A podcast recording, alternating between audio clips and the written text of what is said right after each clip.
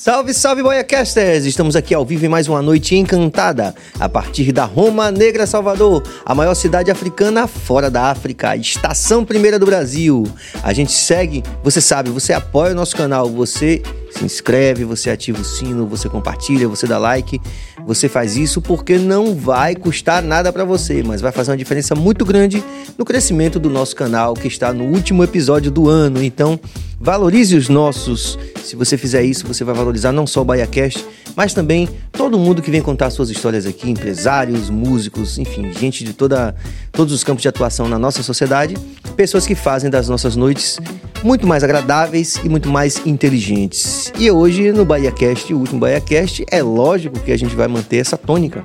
Manter esse mote, porque eu estou aqui com o meu co-host, o grande Pedro Valente. Corrocheando aqui no Bahia Cast. Que felicidade, Serginho. Obrigado mais uma vez pelo convite. É massa. Me sinto muito feliz aqui com vocês todos. Câmera, câmera preta, preta ali, pronto. Tá vendo? Aí o cara novato ainda tá tomando surra de câmera aqui, mas é isso mesmo. A gente vai melhorando aos poucos aqui. Então hoje vai ter avaliação, né? Ah, é? Hoje é verdade. Bicho, Estudou? eu tô... Estudou?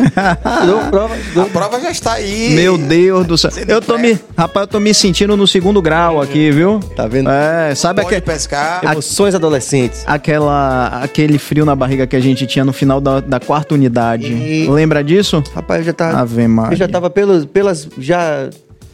Todo lascado na segunda unidade. É, só comunicar. Quarta já era tipo- unidade não existe mais, agora é trimestre, só são três. Desculpe, ah, o moderninho, falou moderninho. Vamos valorizar aqui então os nossos apoiadores. Original Ateliê do nosso grande Prince Adamo, também Sampaio Sabores, o melhor hambúrguer gourmet da Bahia, deliciadebrownie.com.br e também Bruno Joias brilhando com você e também brilhando aqui no nosso Bahia Cast. Mandando também, Pedro, um salve para toda a nossa equipe que é Walterson Cabeça, nosso diretor técnico, sempre sisudo, mas sempre muito eficiente. Coração de ouro. É, exatamente. O nosso Jorge Billy, assim rebatizado Reborn, Reincarnated por Edson Gomes, que rebatizou ele de Jorge Billy. Nosso diretor-geral, Billy. Yes, I am. Pô, aí, Curto e grosso. Curto e grosso, reencarnado, tá voltando ainda de, de- sabe aquela coisa. E também Suane Gomes, a nossa produtora, é, com a sua sensibilidade que faltava ao Bahia Cast, está hoje também aqui comemorando com a gente nosso último Bahia Cast do ano. Diga, Já Billy. está se enfeitando para as férias do final do ano, por isso que não estará hoje presente. É, e é um corre, viu? Chega final do ano, salão, tudo, bicho. Pô, minha esposa ontem ficou de, meia, de meio-dia até sete da noite, velho. É mesmo? É, porque uma Pera aí, é rapaz. Salão, é, velho. De, de meio-dia até sete? Sete da noite, velho. Que é isso? É muita gente indo pro salão, mas O festas. melhor é a cara de Serginho olhando. O que foi que ela fez no cabelo esse tempo todo? Eu estou identificando. Meu amigo Pedro, você vai fazer as honras. Ah, Afinal de contas, esse grande convidado que tá aqui é um cara que faz parte também da história dessa nossa Roma Negra. Uma história que merece ser mais é, compartilhada. E você foi o mentor intelectual desse encontro aqui, então faça as honras aqui pro nosso convidado. Com todo prazer. Hoje, minha gente, a gente vai conversar com ninguém menos do que André Faro. André Faro, que é filho de seu Pepe, uma figura que trouxe aqui para nossa Bahia e, porque a gente não pode dizer, para o Brasil o conceito de delicatessen. Então, eu te dou aqui as boas-vindas, meu amigo André. Obrigado por ter aceito esse convite. Inclusive, pessoal, o seguinte: ineditismo nesse Bahia Cash. Importante dizer isso. Ineditismo, porque André é um cara que não quer saber de câmera, não quer saber de microfone e é o cara que faz a nossa felicidade ali no, no Almacém Pepe, mas não gosta de aparecer e, ac- e resolveu aceitar o convite do Bahia Cash. Obrigado por, por essa deferência, meu amigo. A gratidão é toda minha. Boa noite. E estou aqui para contar um pouquinho do que vocês precisarem ouvir da, da nossa história, da, da história de, de meu pai, Pepe, que é uma figura ímpar. É, infelizmente ele não gosta de aparecer, pior do que eu. Então, Não foi fácil. Ó, deixa eu te falar. Eu, eu, eu encontrei com ele lá, André, e falei: Seu Pepe, olha, eu marquei com o André na quarta-feira. Eu queria muito que o senhor fosse. Ele. Nunca, não vou. Eu disse, mas a gente vai falar do senhor também. Aí ele disse: se falar de mim, eu processo. então, pessoal, eh, como é que que a gente está de advogado de escritório de direito? Temos Não. Não? Bom, então. Mas o advogado sou eu. Pode ficar. Pronto, meu amigo, já foi. Já foi. Então eu vou abrir aqui com a primeira pergunta, pode ser? Fica à vontade. Andrezão, você nasceu na Espanha ou você nasceu aqui na Roma Negra? Nasci na Roma Negra, no Hospital Espanhol. É, sou filho de espanhóis. Meus pais, todos dois vieram da, da Espanha.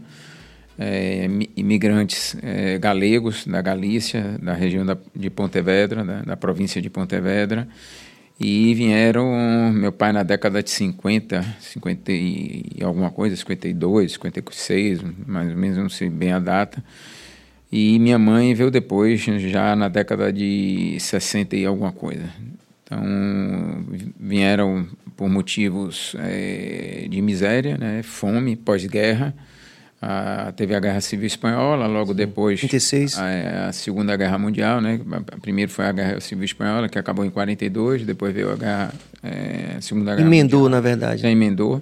A primeira, a, a, segunda, a Guerra Civil Espanhola foi inclusive patrocinada por Hitler, né, para poder testar todas as, as bombas e todas as, Da experiência todo o Exatamente. corpo de exército, os aviadores exército, tal. Então ele foi a- apoiou o ditador Franco e na época foi aquela toda aquela miséria que a Espanha enfrentou. E durante a ditadura, muita miséria, muita pobreza, não só na região da Galícia, como toda a Espanha.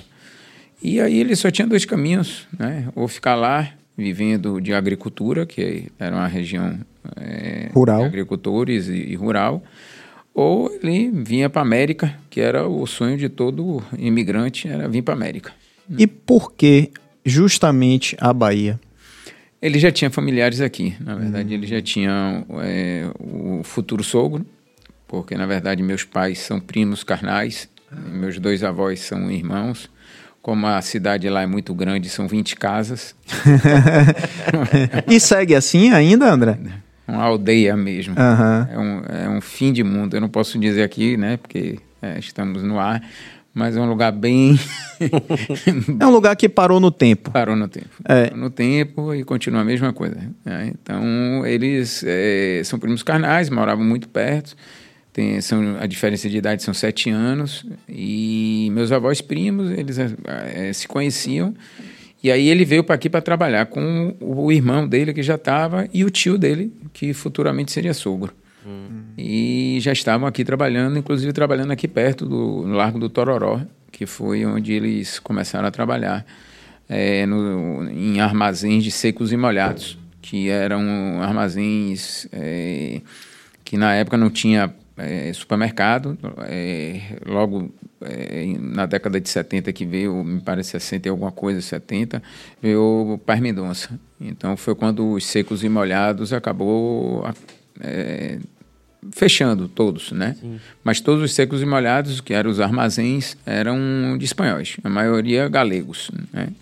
E a, a segunda maior colônia galega fora da Galícia eh, está em Salvador. A primeira em São Paulo, a segunda em Salvador. Olha só. Isso é muito interessante porque tem essa comunidade galega, ela realmente é muito, é, muito, como di- diria, É, engajada, né? atuante, né? Atu- Atuante isso. na, na- digamos, na velha Bahia. Vou usar a velha Bahia por favor É, da expressão. já foi muito atuante, né? Ela já teve um, é, um hospital, né? Um hospital espanhol, que infelizmente acabou fechando, né? Por má gestão. É, hoje tem um clube espanhol que ainda é ativo e ainda é da colônia, né? Então todos os diretores são filhos ou espanhóis, né? Que administram.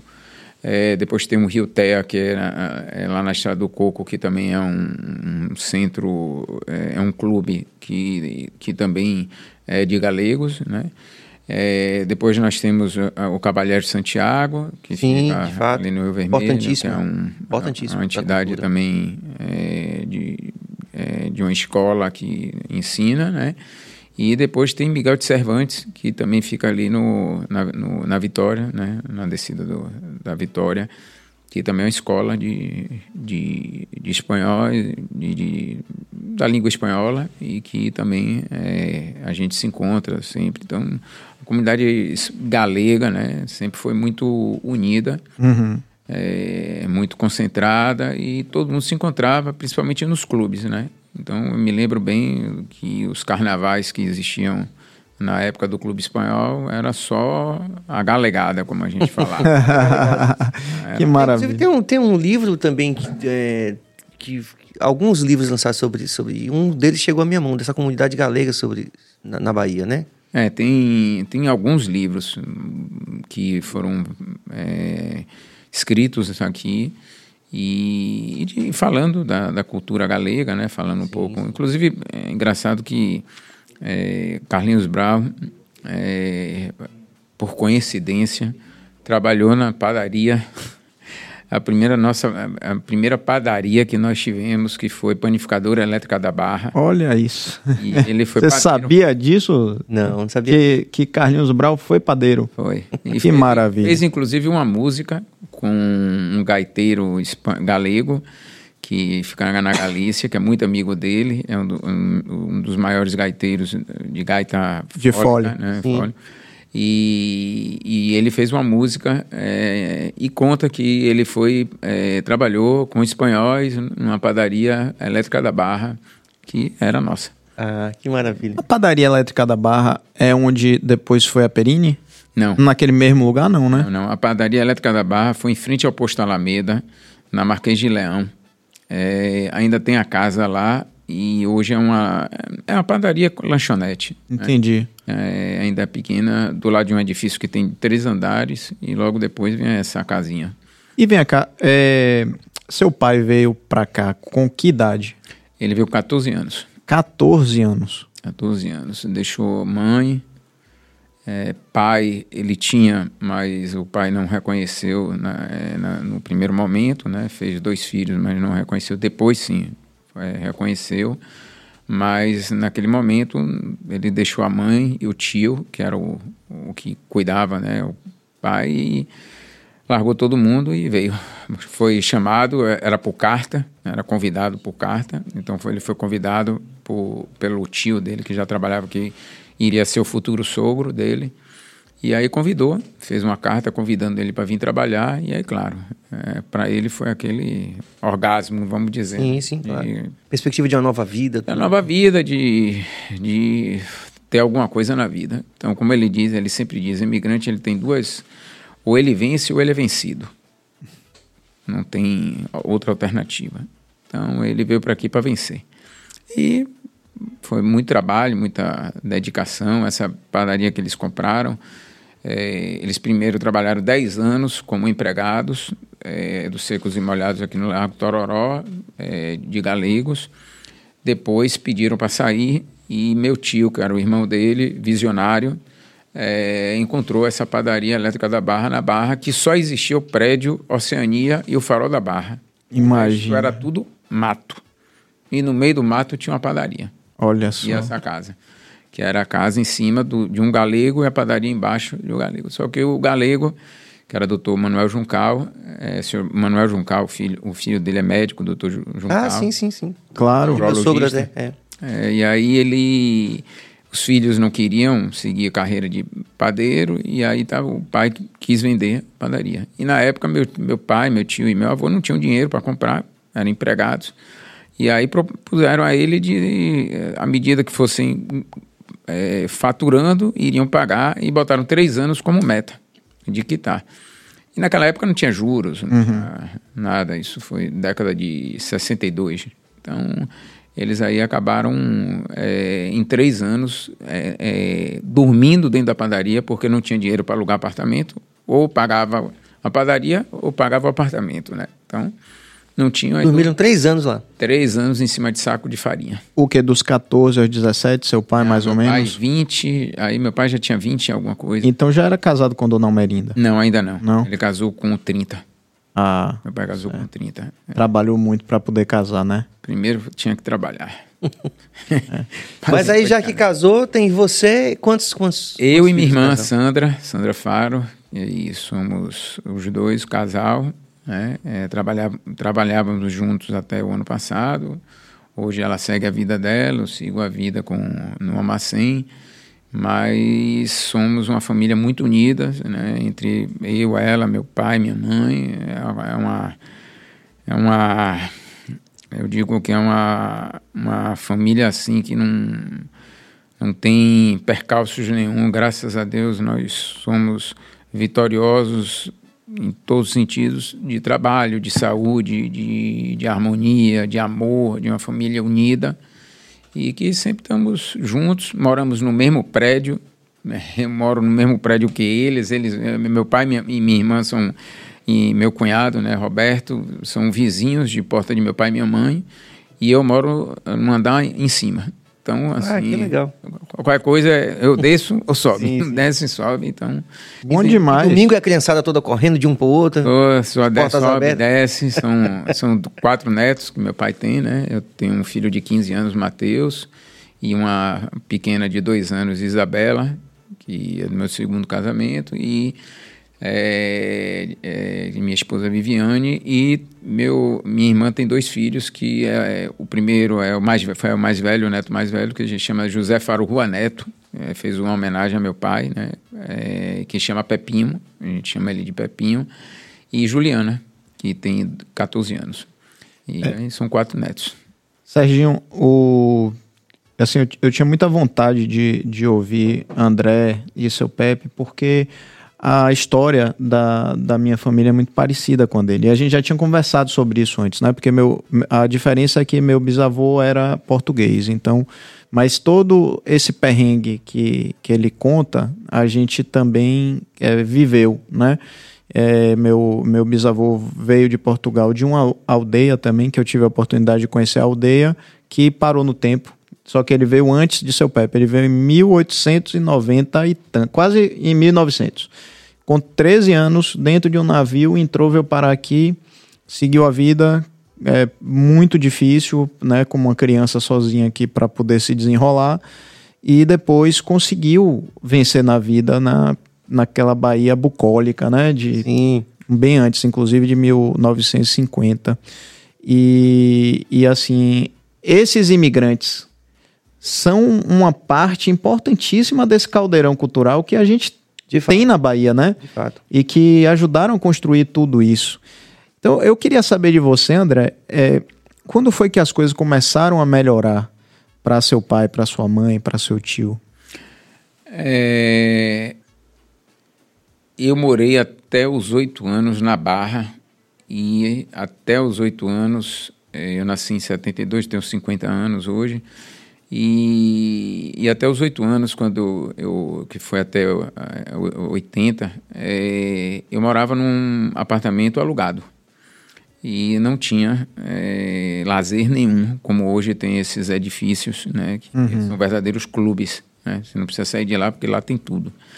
Então a gente é, morava nesse, nesse edifício e é, a família que eram todos, é, trabalhavam todos na mesma empresa, é, é, existia já duas perines, que era uma na Barra e a outra no Iguatemi, e o resto era as padarias, né? aí as padarias não se chamavam Perine, né? cada uma tinha um nome, era Panificadora Santana, que é a que é fora do Shopping Barra, que foi fechada e foi, uhum. e foi demolida agora que foi a segunda padaria ah, tá, nossa. tá, sei qual é, exatamente. É, essa foi a segunda padaria, a primeira foi a Elétrica da Barra. E depois teve outra na Pituba, então tinha várias padarias. Aí teve, teve uma fábrica de pão também, Dopan, que foi ali na Vasco da Gama, onde era o Extra, agora é Açaí. Uhum. Engraçado, e eram marcas diferentes. Eram marcas totalmente diferentes. E curioso, né? E aí todo mundo trabalhava, era tudo irmão sabe? Era cada um irmão trabalhando em uma padaria, em um negócio e mas tinha o chefe, que era meu tio, que era o que comandava, né? Que era o visionário. Seu tio é vivo? É vivo, hoje mora na Espanha, ele voltou para a Espanha, se retirou daqui e voltou para a Espanha. Porque ele tinha família lá, tinha os filhos lá e estava ficando nessa vida de ida e vindas. E aí ele preferiu voltar, vendeu tudo aqui e foi para lá. Ele, na verdade, também se separou da gente na década de 82 e, e, aí a gente ficou com a Perine, ele ficou com outros negócios e acabou ele seguindo a vida dele. Depois ele vendeu a parte aqui tudo e, foi, e voltou para lá. E é, então, assim, a, a vida começou a melhorar em, na década de 82, 80 para 82, que foi quando a gente construiu né, um prédio no Rio Vermelho, É, aí, a- a- todos eram só, todos eram é, trabalhavam na mesma empresa, sócios eram só dois, dois ou três, era meu avô, meu tio e acho que meu pai com uma porcentagem, uma percentagem pequena, não me lembro é, como era, mas eram eles três. O resto não eram é, funcionários, né, é, gerentes e tal. E aí decidiram é, comprar um terreno no Rio Vermelho, na, na rua Tamoios, que era onde Margarida Luz tinha a casa, era a casa dela. Ah, rapaz. Jardim das Margaridas. Exatamente. E aí compraram o primeiro terreno, a rua não tinha nada, mato puro, só tinha a casa de Margarida Luz. E aí o primeiro prédio que saiu na rua foi o nosso. Naquele cucuruto Exatamente. que tem ali, que tem uma vista surreal de linda. Hoje ah, não tem mais porque construíram tanto os prédios ali, né? É. A rua já está toda tomada. É, eu falei isso porque realmente eu conheci já tem algum tempo, mas como a cidade está crescendo rápido, É. Aí a gente foi para ali, aí foi dali em diante que a vida começou a melhorar, porque a gente começou a ter um apartamento próprio, é, a empresa começou a, a deslanchar, a crescer e foi se multiplicando. A gente aí unificou o nome Perini para todas as lojas, né? Então as padarias viraram todas Perines para a gente poder ter um nome é, unificado, uma marca só, né? E fomos crescendo. Aí, Quando foi isso que vocês quando a unificaram gente começou a unificar foi na década de 90, 88 para 90, é que a gente começou a unificar todas as marcas. Né? A gente já tinha cinco perines, então a gente decidiu que iria. E o nome, a escolha do nome, Perini? Ah, meu filho, aí. Você não pegou essa época, não? É um laboratório de, de maluco, como eu digo. Porque cada um conta uma versão, né? Meu tio conta uma, meu pai conta outra, então a gente não, não sabe bem qual é a versão verdadeira, né? Mas, de, segundo a, a, a lenda de meu pai, né? Que foi um nome. é, é, meu tio era muito visionário, o irmão dele, né? Então ele queria montar uma doceria e sorveteria aqui em Salvador, e aqui em Salvador não existia. Em São Paulo tinha, é, que era Brunella e Offner, que eram as duas melhores em São e Paulo. Exi Ofner existe até hoje, É, né? Todas duas existem lá. E eram as que dominavam São Paulo. Aí ele foi a São Paulo, é, viu aquilo e disse: é isso que eu tenho que levar para Salvador. E aí conseguiu contratar o, o, o, o chefe da. O confeiteiro. O confeiteiro, o chefe de confeiteiro. Contratou ele para vir para Bahia, é, Cláudio, e aí montamos a primeira perine na Barra. Então, dessa primeira perine é que foi surgindo as outras e foi é, multiplicando. E aí o sonho dele era fazer uma sorveteria e doceria. E foi um sucesso. Ah, eu me lembro bem que quando montou a primeira perine, foi o Point de Salvador. Peraí que eu vou dizer eu, onde eu acho que era, né? Porque quan- eu me lembro, deu muito pequeno. E minha mãe me levava para tomar sorvete lá.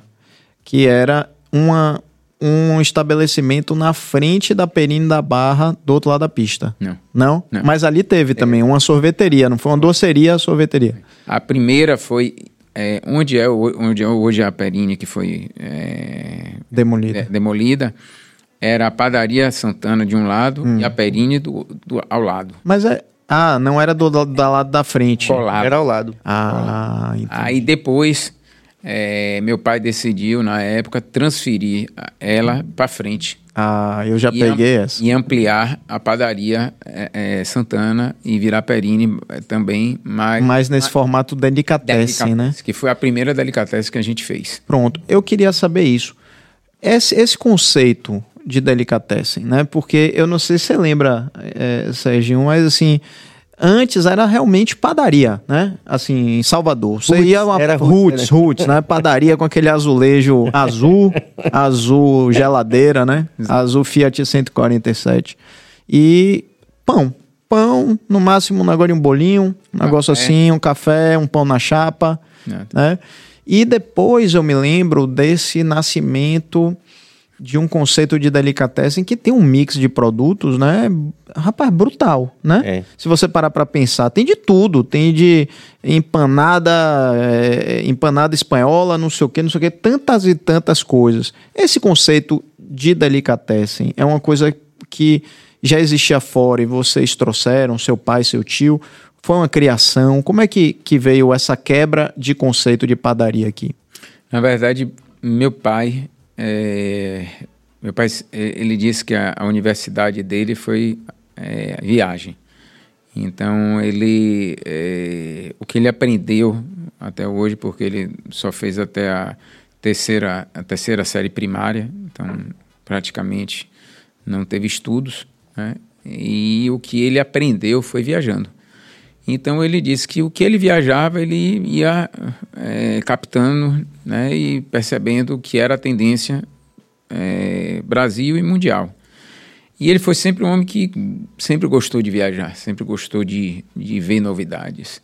Então, o mercado aqui na, eh, na Bahia, infelizmente, era é, muito menor, pobre, né? menor e tudo mais. Então, ele tinha que ir para São Paulo. Aí é muito para São Paulo, Rio de Janeiro, né? E viajava, às vezes, para Espanha, né? E outros países, Portugal, mais na Europa e começou a ver as tendências e aí foi quando ele disse olha é, o, é, é, é, o, é, o, Brasil começou a abrir as fronteiras a, a, o mercado né é, no, na época de Collor né porque até ali era praticamente impossível você importar alguma coisa né? equipamentos conceitos tudo, tudo, né tudo. era muito difícil então, você, tudo tinha que depender da indústria nacional e aí foi quando no governo Collor começou a, Collor começou a abrir e aí ele foi vendo que começou a abrir importadoras em São Paulo que estavam começando a importar alimentos. Hum. E eram alimentos que ele via lá fora. Né? Então ele, pô, é, presunto cru, é, pata negra. Né, que é espanhol, é, tem o italiano, tem o espanhol, então aí ele, o pata negra é espanhol. Aí ele, poxa, tem em Portugal, tem em São Paulo. Em São Paulo, vou trazer para a loja. Então ele foi começando a trazendo produtos importados dessas importadoras e foi criando um estilo de delicatessen mesmo. E aí vendo, em São Paulo tem uma, tem uma loja que é famosíssima, ela já tem cento e tantos anos, que é, é Santa Luzia. Fica na Alameda Empório Lorena. Santa Luzia, né? Empório Santa Luzia fica na Alameda Lorena. Recomendo a todos quem gosta de, de uma boa loja de, de alimentação classe A, A e, e de produtos totalmente diferenciados aí lá. E a gente, aí ele ia muito para Santa Luzia. Passava lá o dia inteiro olhando produtos, vendo aí como era o serviço, uhum. como era o atendimento, como era, né? Então ele foi começando e aí foi, foi trazendo essa, essa importância, né? essa necessidade para aqui e montou a primeira na Barra. E é, é muito legal essa coisa do pioneirismo, né? Ah, sem dúvida, né? sem dúvida. Porque assim, ele fez, aí você começa a ver o mercado mudando, né? Mas sempre quem é pioneiro acaba tendo uma grande vantagem, né? Porque começou primeiro, porque abriu as portas, né? Porque ganhou a confiança de todo mundo antes, né? Hum. Aí, resultado, vocês... Ah, deixa eu te fazer uma pergunta antes. Você faz pão? Faço. Sabe fazer? Sei fazer. Agora... No nível de seu Pepe? Não, no nível de meu pai não. Ah, é bom, é bom perguntar isso. Meu pai é o maior padeiro que existe talvez no mundo. É verdade que ele ainda fica ali na loja. Eu soube isso por Danilo, inclusive Danilo, se você estiver assistindo, meu amigo, um beijo grande. Danilo é diretor lá. E hoje eu tenho muito contato com ele que eu faço. Sim. Sou embaixador do Alma Sem Pepe. propaganda do Alma Sem Pepe. Não, mais do que isso, eu sou embaixador do Alma Sem Pepe.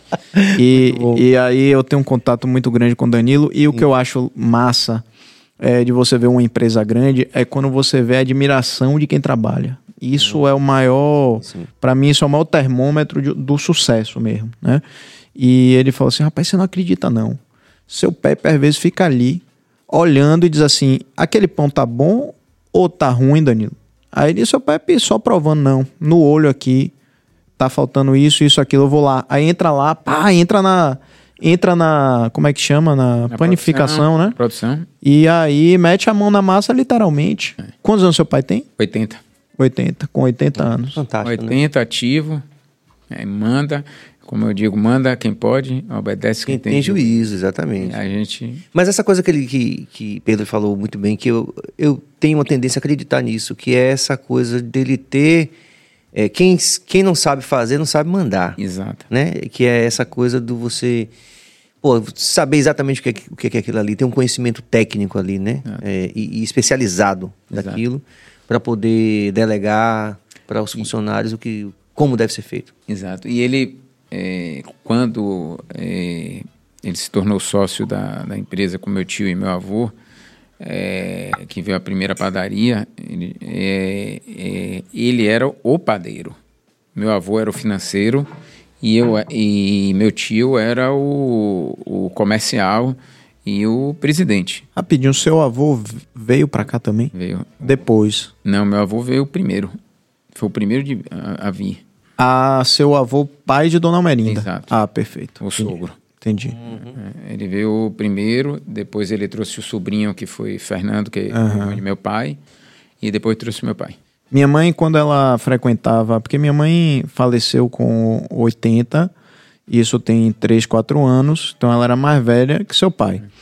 E minha mãe me dizia, é, toda vez que a gente ia numa loja nova da Perini na época, e depois no Almacém Pepe, e ela falava, e seu Pepe tratava ela com, né, com carinho, porque isso que é legal. Eles têm essa coisa de tá na loja, estão sempre lá. Se não tá André, tá seu Pepe, tá sempre, estão sempre por lá. E de tratar muito bem os clientes.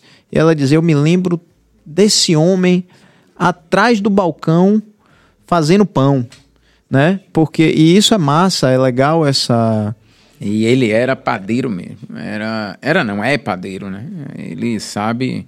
é o cara da produção mesmo. Ele chega pro, pro padeiro lá e diz: olha, você tá batendo a massa errado, tá, tá assim, assado, você tá, a temperatura tá errada, a batedeira tá assim, até, até o maquinário, ele sabe se o maquinário tá correto ou não, se tá precisando de uma manutenção ou não. Imagine, rapaz. Ele sabe. E, e vindo de uma época que não tinha nada dessa tecnologia, Na- né? nada. Ou, ou nada dessa capacitação para ser, por exemplo, Nada, e ele não era. Ele era agricultor.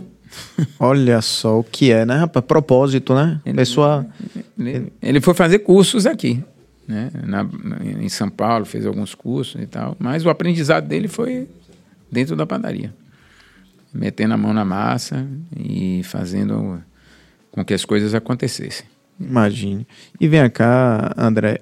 Aí, várias perines e a vida da família melhorou. E a venda da Perine? Como é que, como é que foi assim para vocês que construíram uma marca do zero, de repente venderem e não apertou o coração não, olhar tudo aquilo deve ter passado um filme na cabeça de tudo que foi construído, né, com esse suor de, de seu Pepe e tanta privação que você fala na infância.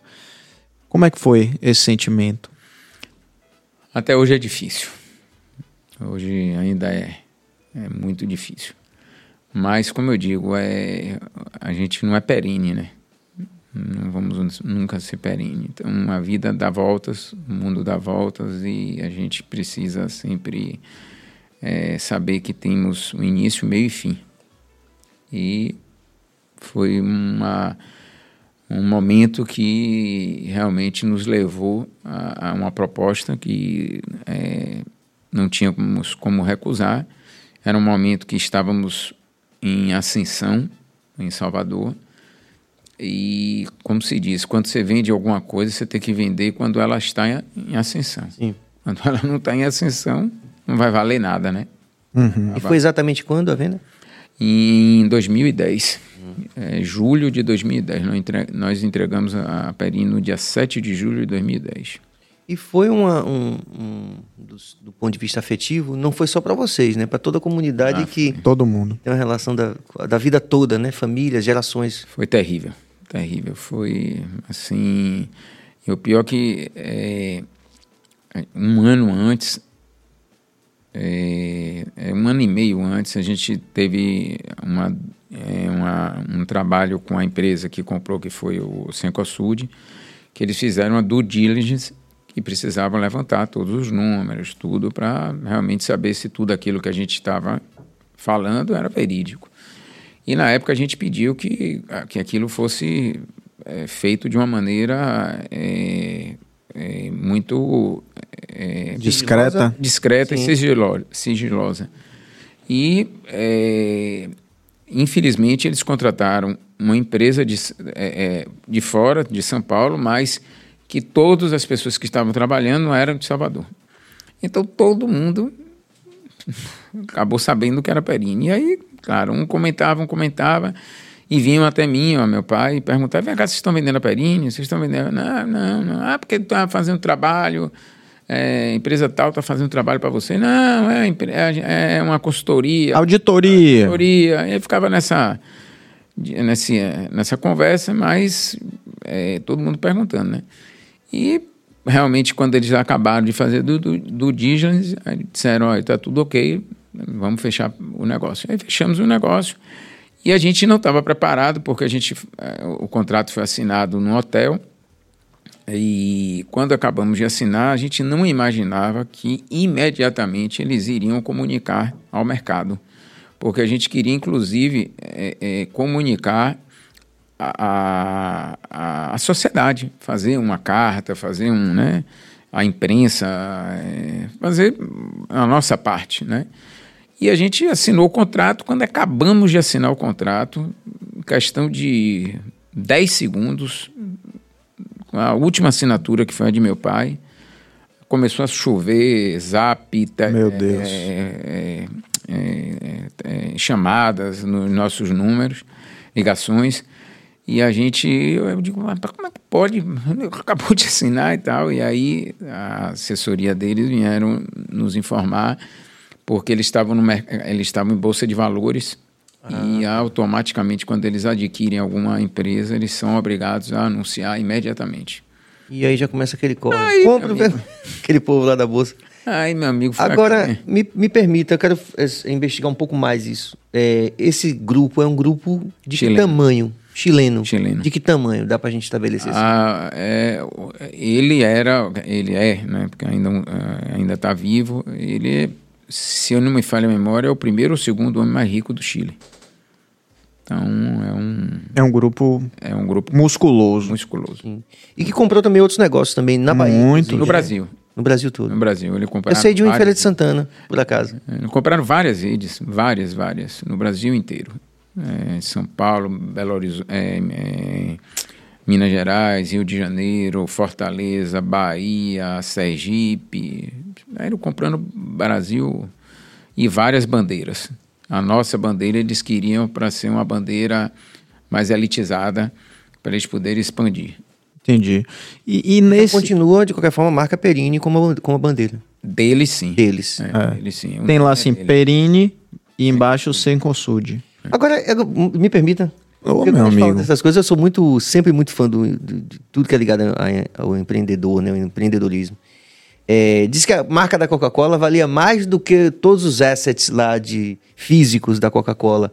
Com a Perini era a mesma coisa, sem falar em valor? A marca Sim. valia mais? Foi Super Equity, por exemplo? Sim. Foi Super Equity? Sim. Sim.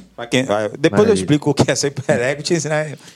Esses caras eu sou de humanas. É, eu sou de humanas. Eu depois eu vou eu vou pesquisar, viu, Billy? Certo. Lembra de falar. Valuation e Super Equity. Veja o que é, que é, é muito interessante. Billy vai ser o próximo entrevistado do Baiacat para explicar para a gente. É, é verdade, é verdade. Até porque as propriedades continuaram nossas algumas, né? Então nós alugamos as propriedades para ah, eles. tá, tá.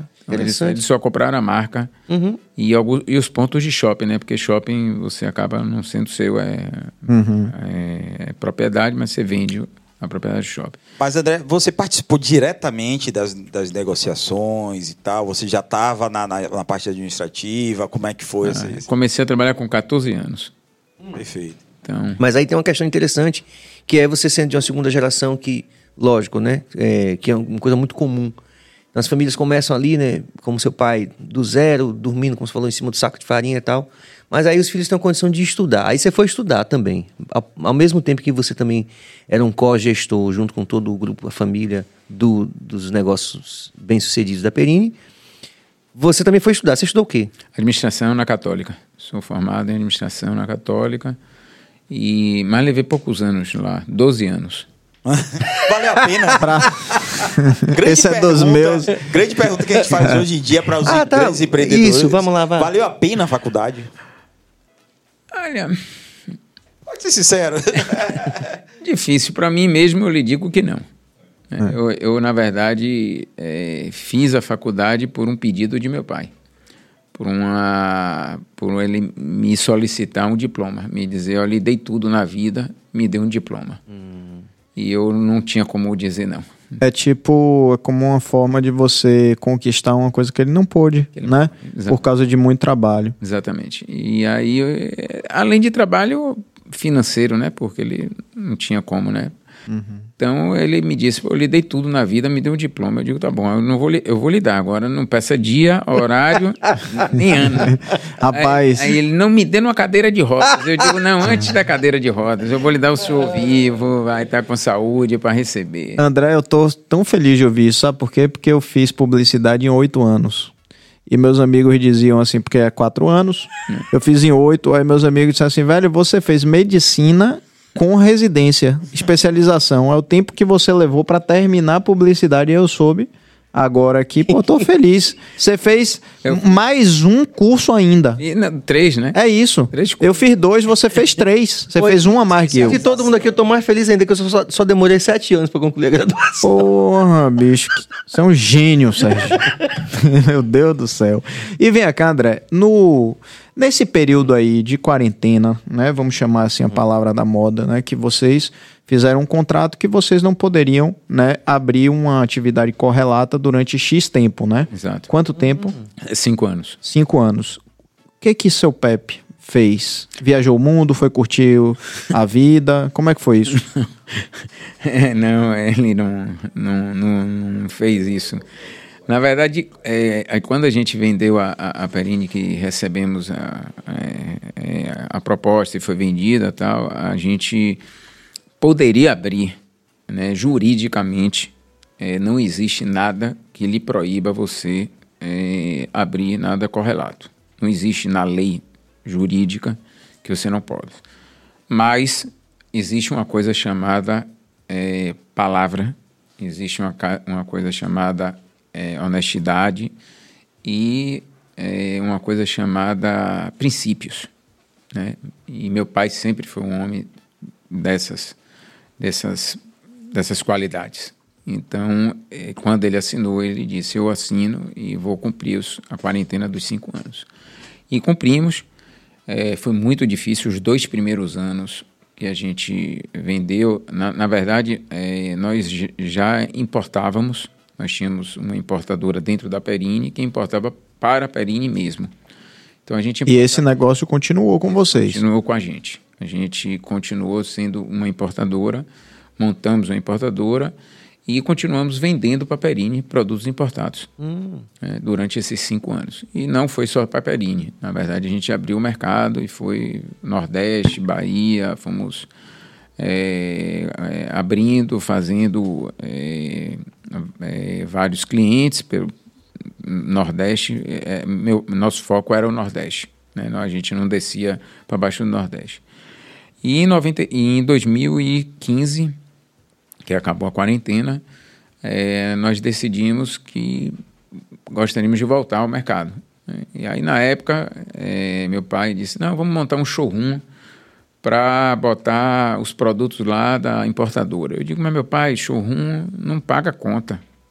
O cliente vai lá só olhar o produto e não compra. Não, não é isso que a gente quer. E tá no sangue. Isso ele tava se coçando pra voltar pro, pro salão, não é isso? Aí tá no sangue. Aí ele, não, mas monta um um showroom. Aí alugou, a gente alugou uma casa na Pituba, na Paulo VI. Começamos o projeto como showroom. E no meio do- da obra, eu decidi com ele que não ia ser mais showroom, ia ser loja mesmo, mas que não ia ter produção, que a gente iria só comprar e vender produto e produção a gente não ia entrar em produção. E que a gente ia ter pão, mas ia comprar pão de terceiros. Então, como meu cunhado tinha uma padaria, ele vendia pão pra gente, falado. Tinha outros eh, amigos que faziam pão caseiro, eh, eh, com massa, na- eh, com madra, ma- com Fermentação natural. com fermentação natural. Aí a gente começou a comprar, a vender e naquele estilo bem pequeno. Eu, me lembro bem que a gente abriu em novembro a loja da Pituba e a loja da Pituba tem 300 met- 350 metros quadrados, então é muito pequenininha. E ele disse assim: Mas será que vai dar certo? Será que vão vir aqui? Aí eu disse assim: Rapaz, o senhor vai ver que vai dar certo. E a gente não fez nenhuma propaganda, só fez abrir a porta Você fala da Paulo VI, da Paulo VI. pertinho da minha casa. Às É sete que horas, tá lá até hoje. é, sete horas da manhã a gente abriu a porta. Rapaz, entupiu. Eu, eu lembro perfeitamente, como fosse agora, de pessoas, clientes nossos, entrando e, e abraçando ele e chorando. Mas chorando mesmo, descendo lágrimas. Seu Pepe, o senhor voltou, que alegria, que bom o senhor estar de volta, que, que prazer. E aquilo eu olhava para a cara dele e eu dizia: o senhor está vendo? Eu balançando a cabeça assim: você está vendo? Aí ele. Então, eu, assim, foi muito é, gratificante ver isso. Enquanto no início, quando a gente vendeu a Perini, foi muito desgastante, né? Primeiro, nós, os dois primeiros anos, mesmo com a importadora, né? A gente tinha o que fazer, porque a gente podia não ter a importadora, a gente viver de renda, né? É, é, podia fazer isso, mas eu disse a ele, meu pai, viver de renda, eu vou é, é ser cachaceiro e tomar todas debaixo do coqueiro. Então, é melhor eu é melhor a gente montar alguma coisa. Então, como a gente já importava para Perini, a gente continuou importando, compramos um galpão e aí fizemos a Carvalho Faro Import, que é hoje a importadora. E naquele momento a gente abriu para o mercado. E foi em 2015 que a gente viu a primeiro o Amacém. E, engraçado foi o nome, né? Aí que vem a história toda Do nome. é porque é, quando a gente começou a obra, né, fazendo, eu digo, pô, qual vai ser o nome? E só vinha Perini na cabeça, né? Não vinha outro nome, não tinha outro nome. Aí eu botava Pepe com Almerinda, com o nome de minha mãe, é, Sandra com André, misturava, fazia, e nem não saía nome nenhum. Aí eu disse assim, poxa, meu pai trabalhou a vida toda em arma, a- armazém, aqui em Salvador, né, de secos e molhados o nome dele é uma marca. né? É, uma, é, uma, é, uma, é uma, uma marca. Eu digo a ele, como Forte, tem, é, como tem Coca-Cola, para mim Pepe é uma É. marca. E forte. Aí eu disse, poxa, eu vou juntar. Em vez de ser armazém em português, vou botar almacém, que é em espanhol, e vou botar o Pepe. E aí é, foi engraçado que eu pedi, a- na época, a agência, que era uma agência que trabalhava com a gente de São Paulo, eu pedi a ela para fazer a, a marca e, e saí imprimindo mais de 500 folhas, né, todas com Almacém Pepe, e espalhei no escritório inteiro, é, num, num sábado e domingo, juntei com dois ou três colaboradores e aí a gente saiu botando em todas as paredes do escritório para na segunda-feira quando ele entrasse ele ver aquele nome e dizer assim Internalizar, né? internalizar, né? Ele, né? Aí botamos, tá, segunda-feira de manhã, quando ele entrou no escritório, que ele viu aquele nome tudo na parede, ele fez, que diabo é isso aqui? Aí eu, eu fiz assim, o nome da loja. Ele fez, mas de jeito maneira. Vai botar nome nenhum. Meu nome não vai botar em loja nenhuma. Eu digo, peraí, Pepe não é seu. Você registrou essa marca Pepe, né? É. Você devia perguntar pra ele, o nome é registrado? Só seu. Né? Não é seu, não é porque Pepe, é, todo José na Espanha é Pepe. É como Fra- Francisco Chico. Né? Então, é, todo José é Pepe. Aí eu disse a ele, você, o, o senhor, é, Pepe não é só o senhor. Eu conheço 50 mil Pepes aqui, e galegos. Então, não é seu. Seu, seu neto é Pepe. Então, por que o senhor não vai querer seu nome? Não tem isso. Aí ele fala, não, mas eu não quero. Daí. E Almacém? Que Almacém? Ninguém vai saber que é Almacém, Almacém. Eu digo, vai, rapaz, todo mundo vai saber. Não, dois nomes juntos, não. Eu digo, meu pai, vai, o senhor fique tranquilo que todo mundo vai conhecer, o nome vai ser, vai, vai impactar. É, o senhor tem uma marca. É, eu não tenho marca nenhuma. Eu digo, o senhor tem. O senhor pode não acreditar, mas o senhor tem uma marca. As pessoas estão nessa, querendo o senhor de volta. Aí quando abrimos, né, que todo mundo viu o Almacém Pepe e tal, é, foi um parto, ele não queria, mas foi goela abaixo. Pô, André, mas você tem um poder danado sobre seu pai, né? Porque, assim, porque seu pai parece ser um cara teimoso. É. bastante. E você venceu isso é porque construção de marca não é brincadeira, não, meu irmão. Todo mundo dá pitaco, todo mundo Não, a quer gente- A mudar. gente faz vias de fato aqui pra achar Bahia Cash. Imagine, rapaz. É, Fui eu, na verdade, eu e minha irmã, né? Os dois convencendo goela abaixo para ele, né? Botando na cabeça e todo final de semana era tomando vinho e almoçar sem Pepe, almoçar sem Pepe, almoçar sem Pepe. Sua mãe participa muito? Tipo assim, dá muita opinião? Não, Não, É né? dona de casa. É, agora Natal ela ajuda lá, mas é mais dona de casa Rapaz. dos netos. Inclusive. Curtindo os netos, né? Curtindo. né? Como toda avó. Exato. O que é. Aliás, você, primeira coisa, como é que se pronuncia paella? Paella. Paella mesmo, né? Eu Não soube é isso. paella, não. Do que- Pa- é, eu soube que paella é na América do Sul, né? A pronúncia do espanhol aqui. E paella, Paella é, é- é castelhano. mas que tem também a pronúncia paella. Sem ser o paella. Tem três pronúncias: É. paella, paella e paella. Exatamente. Bom, então paella, né? Então falava certo o tempo inteiro. E não sabia. É, Tem uma briga aí, de, de- de- lógico, as variações. Se Sentimos fala uma- espanhol em muitos lugares do mundo, né? Numa extensão geográfica muito grande e o povo pega muito no pé dos pobres argentinos, aí, nossos irmãos. lá na, é, lá Já é paella. parabenizamos mais uma vez aqui pelo, pela Copa e tudo. Mas não tem essa coisa, ah, o Tem. da Parabenizou foi Argentina não você, tem. Você, fale por você. Que, Fale que bom, você. que bom que você falou isso. Fale por Aí, você. bicho. Porra, aí também é demais. Nada. Mas você tocou num ponto, André, que eu queria re- retornar aqui, se, se Pedro me permite. Antes, posso só falar uma coisa, senão eu vou esquecer. Que é a, da paella. A paella de Dona Almerinda, né? Que eu, eu tomei um susto, Serginho, porque eu tava lá, aí eu a- amo paella. E aí Danilo virou pra mim e disse, rapaz, você aprovou a paella aqui? Eu disse, pô, não sabia nem que tinha, né? Aí, resultado, eu pedi, perguntaram se era pra duas pessoas. Eu disse, eu tava, eu e Melina, né? Aí é pra duas pessoas. Chegou um tacho, velho, desse tamanho aqui. desse tamanho aqui. Aí, resultado, comeu eu, Melina, Danilo. A gente levou pra casa e almoçou eu e ela outro dia, ou seja, dá pra cinco. Uma paella. E, e aí foi que eu soube que, na verdade, Dona Almerinda, a mãe dele, foi quem disse assim: não, comida espanhola é assim, tem que ser farta. Farta. né? Então, para duas pessoas, e dá para cinco pessoas comerem. É, exatamente. É E- farta. Que coisa, rapaz. Eu fiquei fã desse negócio. Agora eu peço e eu É, lá, almoço a semana toda. almoço a semana toda. E é ela que, ela que fez a. deu a receita, ela que. é, Eu soube que ela foi pra cozinha foi, treinar. No pessoal. Pessoal, que Ela maravilha. cozinha Então, ela participa, seja justo. É, participa sim. Não, não, não, dia- não digo no dia a dia do trabalho Certo. da empresa, Mas em coisas pontuais. É, se eu fosse ela, também ficaria curtindo meus netos também. Porque se eu É. um avô feliz, Pois é. curtir neto é a melhor coisa que existe. Oxe. André, você já se considera um baiano, baiano, baiano, baiano, ou parte baiana e parte espanhol?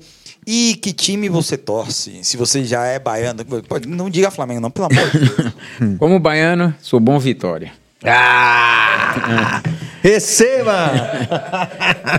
O meu Vitorinha. É, porque ah, ah, muitos, muitos, muitos espanhóis. Deixa, não na tem justificativa. O cara é Vitória e acabou. Bate Na verdade, isso. eu era Galícia, né? Mas o Galícia, Sim, infelizmente. interessante isso, né? Porque o Galícia Também acabou... teve um time de futebol, imagina. Pois é, imagine a força. E eu conheço o torcedor do Galícia, sabia? É, o presidente Manolo é grande amigo meu, pessoa extraordinária.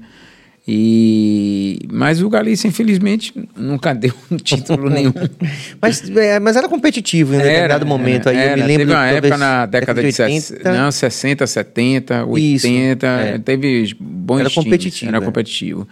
Mas depois acabou tendo problemas financeiros e aí má gestão. Pena que tá na nossa memória afetiva, o Galícia, né? É. É, só aproveitando aqui, galera, vocês sabem, vocês estão aqui, a gente está ao vivo aqui com o nosso André Faro. E vocês sabem que essa iniciativa, fazer podcast na Bahia, continua sendo um grande desafio, apesar de termos podcasts que não devem nada aos podcasts que se fazem no Sudeste, enfim, aquela história que a gente até citou, essa situação aqui, essa coisa do Sudeste, da dificuldade de a gente fazer tudo que se faz em termos de empreendimento no Nordeste. Então, se você valoriza essa proposta, se você está curtindo, deixe seu like, comente, compartilhe, porque é importante para que você eh, ajude a gente a, a convencer o algoritmo de que eh, os nossos podcasts são feitos com maior qualidade. E nós temos aqui histórias maravilhosas, tão maravilhosas, ou até mais do que os outros podcasts que estão fazendo aí pelo Brasil, que são bons também. E não custa uma banda É de real. É isso que, que eu acho a coisa mais é, fantástica da internet. Você apoiar alguma coisa, é o dedinho no like ou ir no inscrever-se. E aí o algoritmo entende, opa, é relevante isso aqui, isso daqui dá para mais pessoas merecem assistir isso daqui. E aí começa a entregar mais e mais e mais e mais. Então, se você ainda não deu like, por favor, ouça esse rapaz garboso aqui do lado e dá, dá esse like logo. E tornar isso uma prática, né? Isso, inclusive, é. porque em apoiar, inclusive, outras, outros empreendimentos, outras, outras iniciativas daqui da nossa região. Perfeito, Porque Carlos. o que é que acontece? É bom alongar um pouquinho mais, explicar um pouquinho melhor, porque os outros canais, assim, canais que têm é, outras, outros apelos, assim, vamos dizer, né, que, que falam de coisas que são teoricamente mais fáceis da pessoa, dos pessoal é, consumir e tal, é, eles pedem esse like. Normalmente eles conseguem. Canais como os nossos, assim, iniciativas como as nossas, eles têm mais dificuldade para porque o próprio assunto ele não abrange tão, é, tão fortemente, né, grande, um grande número. E é mais importante ainda que a gente que, que vê essas iniciativas assim mais é, raras de acontecer, que, que a gente realmente dê esse valor é, diferenciado, entendeu? Pois esse, esse, tipo, esse é o tipo de inici- iniciativa que a gente precisa para a nossa região, para desenvolver. Pra desenvolver, todas, claro. entende? Perfeito. Pra que o dinheiro Quão possa circular, né? É esse like aqui. Perfeito, Cabas. E deixa eu até, já que você alongou, vou alongar um rabichinho a mais aí, de, que é o seguinte: quando eu comecei a fazer meu, meu conteúdo, que a gente vai falar sobre isso, porque o Pepe e eh, Serginho, talvez, a galera aqui talvez não saiba dessa nossa história de geração de conteúdo, o quanto, vi. quanto o Pepe foi importante para a minha geração de conteúdo no Instagram. E, mas quando eu comecei a fazer, que eu comecei a ver que é puro trampo, que dá um trabalho desgramado, que você às vezes está gravando enquanto está todo mundo dormindo, que você está editando quando está todo mundo dormindo. Depois disso, hoje, qualquer gerador de conteúdo que eu siga, pode ser do que tem 25 milhões de seguidores e o que tem 600 seguidores, eu dou like, eu comento, às vezes eu salvo e eu compartilho, porque eu sei o trabalho que dá e, e eu sei que eu fazendo isso, que eu não tô gastando nada. É.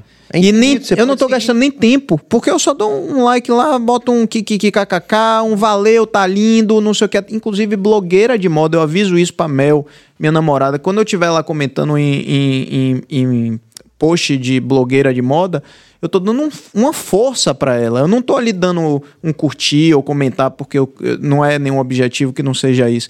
Porque é dureza. Gerar conteúdo não é nada fácil. Então, galera, é isso que Cabas falou, da gente fazer pelo outro, é, de gente que você fala assim, claro, né? Você curte. Se você curte o conteúdo daquela pessoa, como é que eu vou que, como é que eu vou apoiar? Like, inscrever, compartilhar, fazer isso, porque só isso já é maravilhoso pra gente.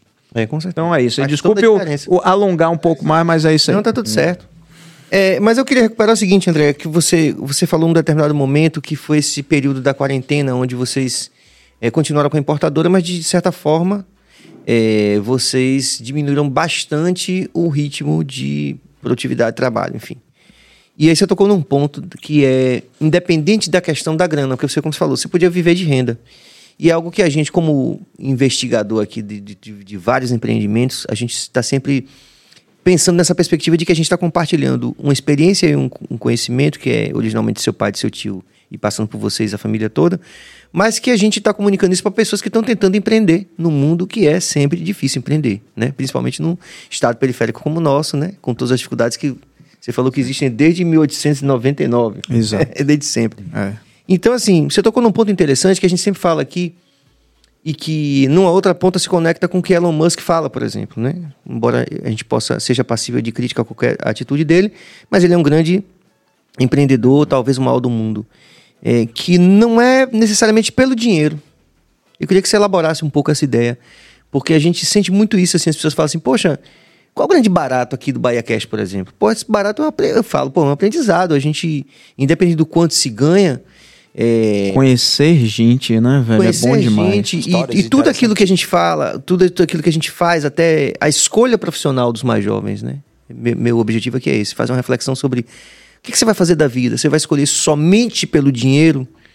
Elabora como é que é isso pra vocês, assim, essa coisa de gostar de fazer o pão e fazer tudo que vocês fazem. É, eu digo assim, eu comecei com 14 anos, eh, não fui obrigado a trabalhar. Eu, eu, eu, na verdade, era o meu lazer era ir para a padaria. Não tinha lazer, porque o prédio que a gente morava no Rio Vermelho, que foi construído, também era um prédio é, sem lazer, então não tinha piscina, não tinha campo de futebol, não tinha nada. Então a gente acabava tendo. É, meu lazer era ir para a padaria com meu pai. Então eu chegava no almoço, almoçava, eu chegava da escola, desculpe, eu estudava pela manhã, sempre estudei no social da alfabetização até terceiro ano. No ISBA. No ISBA. E aí chegava da escola às 12 e meia, mais ou menos. Minha mãe, é, é, nesse, nessa época, eu não, não tinha carro, é, eu ia de ônibus para casa, chegava em casa às 12 e meia, uma hora, almoçava, é, dava uma descansada e ia com meu pai, duas e meia, três horas, meu pai saía, eu ia com ele. E aí ele voltava às 8 horas e eu voltava para casa com ele. E aí fazia minhas atividades, estudava e quando não dava para ir porque eu tinha prova ou tinha alguma coisa, eu estudava. Mas era além do meu lazer, é, é, eu tinha minha vontade de aprender com meu pai, sabe? Passava de mim. É, eu, eu, eu, fico muito hoje vendo, eu tenho um filho de 15 anos que quer, diz ele que quer seguir minha profissão, né? A mãe dele é é, juíza e eu sou administrador, e ele disse que quer seguir a minha. Eu digo, olha, meu filho, eu quero que você seja feliz. Não importa se vai ser a minha, se vai ser de sua mãe, ou se vai ser qualquer outra. Eu quero sua felicidade. Mas é, a juventude de hoje eu não vejo com essa, esse tesão, essa vontade de querer, sabe, aprender, de querer é, entender, de querer conhecer. Eu vejo a juventude hoje muito acomodada, esperando que caia do céu ou que nasça do chão. E eu não fui assim, eu fui atrás, corri atrás, é, aprendi com meu pai muito, né? É, foi, ele foi meu mestre, é meu mestre, é a pessoa que me orientou, me, me guiou, me deu muito puxão de orelha no sentido de, de, de cobranças, né? É, nunca de, de bater, nada disso. Ele, pelo contrário, ele nunca me bateu, nunca me. Mas sempre me, me orientava, me puxava, me dizia: olha, isso está errado, isso aqui está errado, alguma coisa que eu fazia de errado. E eu fui indo, indo, indo, e com 17 anos, é, é, 17 para 18, foi 17 e meio, eu fiz vestibular para administração, passei e quando eu passei na, na, na faculdade, eu disse: é, vou. É, agora a faculdade é mais fácil, vou ter mais tempo. E aí consegui para noturno e eu tinha o dia todo para trabalhar. E aí eu comecei a trabalhar mais forte né, com ele. É, aí comecei a ser gerente de loja, a tomar conta de loja, é, é, tomava conta, é, a inauguração mesmo da Master, da Perim da Master, eu fui o gerente geral de tomar conta, fiquei durante um ano e meio tomando... Aquela da Graça? Da Não, Master, da Vasco da, Vasco da, Vasco da Gama. sim. Da Vasco da Gama. Então eu fui aprendendo e, e, e para você para você saber mandar, né, para você saber é, direcionar a sua equipe, seus colaboradores, para você Mandar no bom sentido, que a sim, palavra sim. mandar às vezes é muito forte, mas. De liderar. Liderar, liderar uhum. né? Pra você saber liderar, você tem que saber fazer. Né? Então eu aprendi de tudo. Aprendi de fatiar um presunto, um presunto a cortar um ramon, a, a fazer o pão, a estar tá olhando ali o padeiro fazendo, porque isso, porque aquilo, porque é, tinha que ser essa, dessa maneira. Então a gente foi, eu fui é, sendo capacitado para isso. E, e, e, e, chegou um momento que eu já estava me sentindo preparado.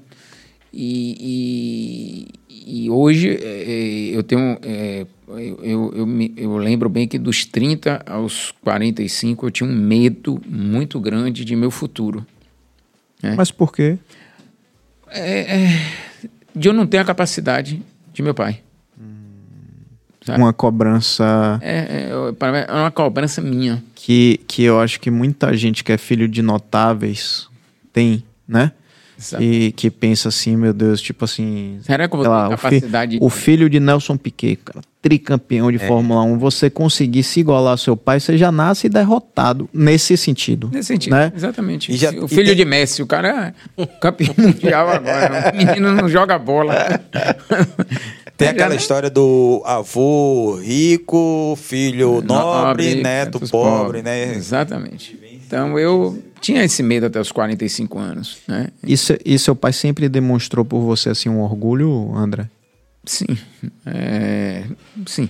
Eu, é, ele, ele, ele não demonstra muito no dia a dia, né? Ma- é Mas assim, ele tem um orgulho muito, muito grande por mim. Ele- eu tenho essa convicção e sei disso.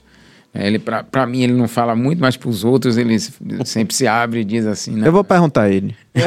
Pode perguntar. É, ele tem, ele tem um orgulho, tanto por mim como por minha irmã, né? Porque nós dois, minha irmã também fez contabilidade, estudou, é contadora.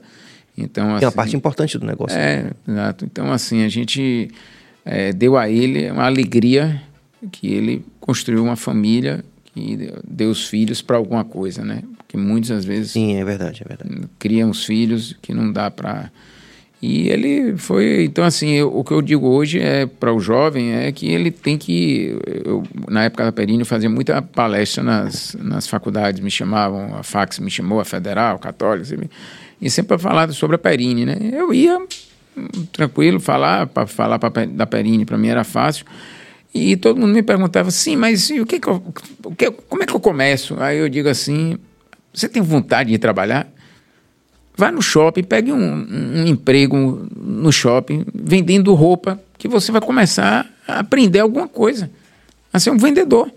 Já nasce vendedor, você vai aprender a ser vendedor ali, né? Então, é, ah, mas trabalhar em shopping, dia de sábado e domingo, de tarde, Atenção, E galera! Se liguem aí, ó. 10 horas da noite. E aí, aí é eu digo, hum, tem que ralar. As coisas não vêm de graça, sabe? Tem que. Então, muitos jovens na época diziam, eu falava isso e falo hoje para meu filho, inclusive, eu digo para meu filho, meu filho, olha, nas férias agora, é, vinha me ajudar, né? Então, ele, tem ido na loja, tem me ajudado, claro, não tem ainda o- a, a tarimba, mas eu estou ensinando, estou mostrando. Então, eu acho que é, o caminho é, é, é você, desde cedo, se empenhar né? e, e, e, e ter força de vontade. Né? É, estudar, claro, é, é viajar muito. Né? Eu viajei muito também, eu fiz que nem meu pai, faculdade para mim foi viagem, então eu viajei muito. É, gra- graças a Deus eu tive essa possibilidade financeira de poder viajar, mas tudo as minhas viagens, mesmo de férias, foram trabalho. Eu nunca Sempre aquele olhar do. do, É. né? Olheiro pra ver o que é que trago de novidade, que nem seu pai fez, assim né? também, velho. É. Eu vou Eu não, não consigo. vou de férias agora em janeiro, é, tô indo para Espanha. hum, Mas paradoxalmente é meio que como eu perguntei no começo, assim, pra gente não é exatamente trabalho, né? Não. uma satisfação de fazer aquilo Fazer. que a gente faz. Exatamente. O amor de a gente É isso. O amor, né? É, eu, eu boto isso, eu- antes de tudo, para mim é o prazer de trabalhar. Às vezes minha esposa é, reclama, ah, você não tem tempo para a família, você não tem tempo para os filhos, você não... E eu digo a ela, mas minha, minha, minha amiga, é, meu amor, é, tem uma coisa que você tem que entender. É, eu faço com amor. Eu não tenho é, é, é, é, peso por estar trabalhando tanto. Porque tem gente que Sim, sim, sim. sim. ah, é um peso trabalhar. Ah, não, para mim é uma alegria acordar às 6 horas da manhã, às 6 e meia tá na loja. Inclusive, para essas novas gerações, é até algo que é muito mais palpável do que foi para a gente, né? Então, é, se diz que estatisticamente apenas 7% da humanidade trabalha com aquilo que gosta. Mas hoje, como você colocou muito bem, que é, Pedro não tem filho ainda, né? Será? Estamos Lá vem- nisso. lá vem esses caras. trabalhando nisso. Mas tá Mas cheio eu de fiscal do meu também. filho agora, meu irmão. É um Eu monte. tenho uma filha também, que é um pouco mais velha do que o teu filho, e eu falo isso assim, né? Que para ela assim, também, que é que o eu trabalho com o que eu gosto, né? Exatamente. Então existe ali uma, uma fruição que é constante, né? E que vai além do significado do quanto se ganha. Esse que é o X da questão. E toda profissão, é, é, seja ela qual for, você tem que fazer com amor. E não esperar. É, eu, eu- uma coisa que eu aprendi com meu pai é, durante minha vida toda, essa trajetória toda empresarial. Nunca, é, no final do, do mês ou do ano, fique esperando quanto a empresa deu lucro. Espere o quanto seu cliente ficou satisfeito. Esqueça o lucro. Não é o lucro que vai lhe trazer retorno do seu cliente. Porque as, as empresas hoje pensam muito no, no final do balanço, que o balanço tem que ser azul. Mas às vezes o azul não é o que recompensa lá na frente ao cliente. Então eu sempre procuro trazer isso de, de não procurar ah, o quanto a empresa vai estar de lucro. Não, não, vamos trabalhar, vamos, vamos satisfazer o nosso cliente. né? Eu procuro eh, orientar a equipe que não medir esforços para que o cliente saia da loja satisfeito. Ele volte e diga assim: Poxa, eu fui no armazém, fui bem atendido, foi ótimo, me fizeram. Claro, trabalhar com gente é difícil, né? São muitas perspectivas também, né? Exato. Cada pessoa tem sua cabeça, cada pessoa tem seu jeito de ser. Eu tenho uma facilidade muito grande de meu telefone de ser praticamente público dentro da, da loja. Então, o cliente chega, pede, ah, eu quero o telefone de André. Dão. E aí mandam uma mensagem para mim, ó, eu fui mal atendido em tal loja. Então, eu já fico sabendo, né, imediatamente. Já ligo, já converso com o cliente, já peço desculpas, eu mesmo dou retorno. Então, é, é isso, a satisfação de você trabalhar pelo cliente, né? pelo amor que você tem a ele, pela satisfação de ele lidar, de, de ele, na hora que ele chega para você e dizer, poxa, eh, sua loja está de parabéns. Isso para mim tem coisa mais gratificante no mundo. É. E, e assim, rapidinho, eu até mandei pra você, viu, Billy Joe, o, um link aí de um vídeo. É, já viu aí? Pronto, que eu vou, eu vou contar um. Daqui a pouco eu vou contar a história de como começou a minha resenha com o Pepe, com o Horto, com. que foi um caldeirão. Conte aí, Que- curioso. Eu vou contar agora, mas antes, deixa eu te falar essa coisa da, da, do cliente satisfeito. Você vê como a gente é tão fácil de agradar. Talvez, não sei se porque aqui em Salvador a gente peca muito em atendimento. Todos nós sabemos disso. Mas, é, uma vez, primeiro, a história do presunto que você falou. Rapaz, você vê que é um detalhe. O presunto, né, na época lá da Perini, que a gestão era deles, você pedia assim: é, eu quero presunto que você veja do outro lado, papel transparente, né? Meu amigo, eu não sei qual era a mágica disso. Que o, o, o presunto. E aquilo era um porre para o cara fazer. Porque o cara tinha que tirar 300 fatias, 500 fatias para dar 100 gramas lá. Porque era muito fina, né? E, e, e esse negócio me fazia ir só comprar frios na Perini. Então você não compra só frios. Você vai lá, aí vai, compra um pão, aí vai, comprar uma Tomate tapioca, seco. um tomate seco, daqui a pouco você vai com o carrinho, né? Um vinho bom. Exatamente. E outra coisa que me impressionou, isso aí já é um caso, talvez um pouquinho antes de eu ter começado a fazer conteúdo com a história de Horto, de Pepe e tal, que foi, eu cheguei, comprei uma tapioca, é, um goma, né, de tapioca lá no armazém, fui para casa. E eu tinha comprado um saco só, que aliás só tinha um saco só. Aí eu peguei e levei. Quando eu cheguei lá, aí a tapioca tava tava Com orgulho. não, tava meio esverdeada, passada, né? Aí eu, pô, no tal, não sei o que, cheguei lá. Aí fui falar com é, o gerente. Na época, não me lembro quem foi. Ou, não sei, talvez nem se fosse gerente. Acho que era um- um- alguém que trabalhava lá. Aí eu cheguei e disse assim, ó. E o negócio já tinha ido pro lixo. Aí eu cheguei e disse assim: Rapaz, olha, eu vim aqui e eu comprei tal. Eu queria dar uma dica pra vocês. Será que vocês não poderiam mudar de marca? Porque eu acho que essa marca não é boa. Falando besteira, porque, cliente também fala um monte de besteira. A verdade é essa, né? Hoje eu também tô vendo que isso acontece também, né? É normal. Aí eu cheguei e falei, pô, por que essa marca veio. não sei o quê?" Rapaz, enquanto eu estava falando, o cara já tinha dado assim um olhar para outro cara que já veio trazendo outra tapioca E me deu, eu não tava nem com a nota fiscal, eu não tava com a tapioca estragada. E eu saí de lá com o negócio, não passei nem. Cara, não, por favor, senhor, de jeito nenhum, tá aqui e tal. E vou ver essa marca e que isso, que aquilo, que aquilo outro. Ou seja, uma coisa simples, meu irmão. Assim, prende você naquele lugar de um jeito que é difícil você pensar em outra marca né? E a gente aqui na, em Salvador, não vou dizer Bahia não, porque Bahia é injusto. Tem lugares que tem um, uma coisa com atendimento, um, digamos assim, um capricho maior do que Salvador. E, mas Salvador é tão carente que você faz uma coisa dessa, você ganha. A gente não está acostumado a isso, tá. né?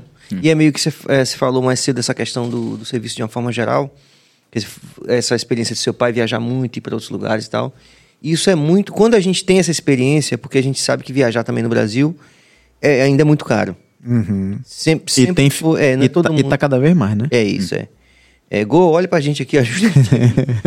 Mas assim, isso, isso é um relato muito comum de quem tem a oportunidade de viajar, como você falou, né? É difícil viajar, questão financeira e tal. Mas a gente percebe o quanto, é, em termos de serviço, a gente ficou é, a desejar. Uhum. É, você falou dessa experiência, eu lembro de um colega que foi em Miami, por exemplo, e que ele quebrou, um óculos quebrou, comprou, quebrou, o cara falou, ah, não, tudo bem, estamos aqui, tamo aqui. Você quer o dinheiro ou quer outro? Então, a gente ficou meio fora de órbita em termos de serviço. Eu, por exemplo, sou muito crítico do serviço que se faz em Salvador em tudo. E sei também por questões históricas. Isso, é, tem uma série de é, coisas. Situação, é, um perfil socioeconômico, é, falta de oportunidade educacional. Tanto que eu digo a todo mundo que eu sou filho de uma família muito humilde, que na verdade é, conseguiu, diz que. É, Patrimônio foi a educação. Exatamente. Eu tive acesso a uma educação formal de qualidade e, e, e replico essa, esse relato quando vou falar com estudantes e dizer isso, né? Que na verdade o grande diferencial na vida de qualquer pessoa é quando ela tem um acesso à educação formal de qualidade. E, mas o serviço, é, realmente, ele é assustadoramente pior. Uhum. Né? Por conta de tudo isso que a gente sabe. É, sem, e, e, e, imagino, nesse caso, o desafio que foi, durante toda a história de vocês, de manter esse, esse, esse padrão de qualidade. Né? Vou contar uma breve história. Pronto, fica à vontade. A, sobre a Perini. É, quando nós, nós chegamos a ter 1.200 funcionários na Perini. Nossa Senhora! Então era uma, uma leva de gente. Isso quantas unidades? Oito. Oito unidades. Quatro no shopping e quatro fora, que eram as delicatessen. E desses 1.200 funcionários, é, é, nós tínhamos uns 40 mais ou menos que recebiam dinheiro no dedo. Não sabiam nem ler nem escrever. Caramba! E a maioria era produção não era frente de loja. E eu disse assim: meu Deus do céu, eu preciso fazer alguma coisa por essas pessoas. Eu não, não, não entra na minha cabeça eu deixar essas pessoas analfabetas. Não é. E aí chamei o SESI e montei uma escolinha dentro da Perine, das 18 horas às 22 horas, dentro de um auditório que a gente tinha, e formei as 40 pessoas e depois de formado com o, a, o nível básico, né, é, é, de ler e escrever, eu consegui algumas fazerem segundo grau lá também. Massa, muito legal. E isso foi feito com muito, muito empenho meu é, para poder é, é, é, dar alguma coisa de contribuição uhum. aos meus colaboradores, porque para mim era triste ver uma pessoa. Uhum. É, já bastava minha família, né? meu pai, minha mãe que não tiveram estudos, minha avó que pai escrever para meu pai não, não escrevia porque ela era analfabeta e aí tinha que pedir a vizinha para a vizinha escrever. Então, naquela época era por carta, a carta chegava dois, dois meses, três meses depois já a pessoa. Defasado, tudo é, defasado. A pessoa já estava morta, já nem sabia. É. Então era assim, aí para mim era uma coisa que eu me chocava muito, sabe? Ver aquelas pessoas recebendo dinheiro assim, eu digo não, não, não isso não vou deixar continuar. E aí fiz, formei e é, fizemos formatura, inclusive dentro da Perini, tinha meio que massa, o direito de levar uma, um, uma esposa, um filho, o que fosse. E aí fizemos uma confraternização, o SESI entregou o diploma, e foi assim, fantástico. E fiquei. Como, como esses funcionários, também teve um que foi meu preposto durante 50 anos. Ele faleceu ano passado de um câncer. E trabalhou até o último dia, mas veio pandemia, tive que afastar e aí acabou é, se entregando, né? Teve uma complicação e aí ele, ele, ele, ele tinha o segundo grau completo e o sonho dele era ser advogado, porque ele era meu proposto trabalhista, então ele tinha um sonho de ser advogado. Eu disse, Corme, faça ah, o, a- é, o vestibular que, eu, que a gente, a empresa vai pagar o seu, a sua faculdade, mesmo que seja privada, você não vai conseguir passar na pública, mais fácil.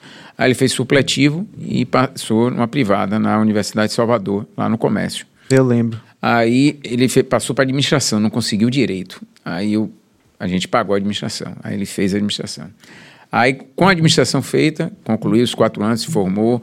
Foi a primeira vez que ele usou um paletó e gravata. Ele era preposto, não ia para a Justiça do Trabalho de paletó e gravata. Eu ficava pé da vida quando eu dizia para ele: Corme, você tem que ir representando a empresa. Eu digo para ele: não, não é, não é.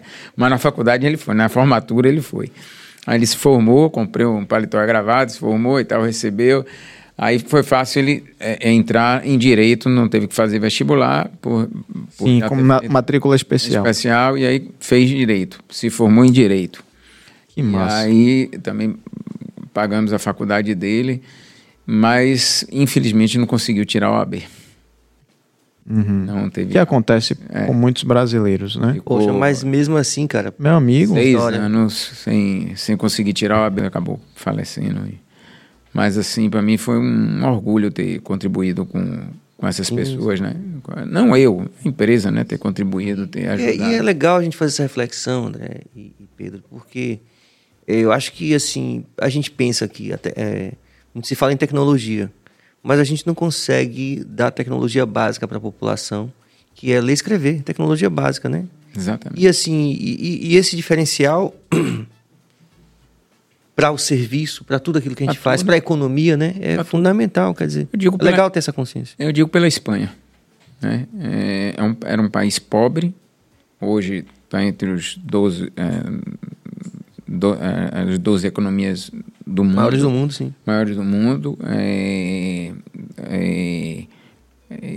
líder em vários segmentos, Uhum. né, de, de, de energia solar, de reprodução humana, é, Malha ferroviária malha também ferroviária, é impressionante. de tudo. E era um país pobre, pobre, pobre. O que é que fez o, o ditador? A primeira coisa que ele entrou, quando ele assumiu, né, que ele tomou o poder, ele disse, eh, foi franco, ele disse, eu quero todos os, os espanhóis Na escola. na escola. E meu pai e meu tio, que tinham na época, eh, meu pai tinha- quatro para cinco anos e meu tio eh, era mais velho, tinha oito, eh, um pouco menos, eh, eles, não eles não podiam ir para a escola porque eles tinham que levar a vaca para o, o pasto para poder ter leite para casa, né? E aí, eh, Franco disse que quem não levasse as, as crianças para a escola seriam presos ah, os pais. E aí foram na casa de minha avó, bateram na porta e cadê os meninos? Ah, tá no pasto. Não. Os meninos é para estar na escola, não é para estar no pasto. A senhora tem 24 horas para matricular. amanhã. Não, não era matricular, não, era ir. Ir não escola. Tinha, não, era, não tinha matrícula, não. Era ir. E 24 horas ele tem que estar, não faltar um dia. E foi assim que ele, pelo menos, soube ler e escrever Sim, sim. sabe, o básico. Aham. dois. Tanto minha mãe também, porque senão. Então, isso é, foi uma, uma. É isso, cara. A gente não pode continuar com um país dessa forma e- e- e, né, que a gente realmente não tem. A base Trava de tudo, trava tudo, né? Rapaz, ontem o episódio de vocês, eu falei até com o Billy, gerou um corte que, assim, eu adoro essas coisas que fazem mudar a minha programação mental.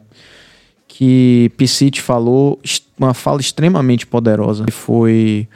Ele disse o seguinte: porra, hoje tem muita gente né, que se queixa, porque hoje tem, é, pô, pagodeiro, é, gerador de conteúdo, blogueiro, não sei o que, que vem de uma origem mais humilde e que ganha dinheiro e que começa. Aí vai, ele falou de Alphaville. O cara vai para Alphaville, aí todo dia tem uma festa, todo dia tem uma confusão, tem uma briga, o cara, a outra vai lá, prende um varal na frente da casa, uma esculhambação danada.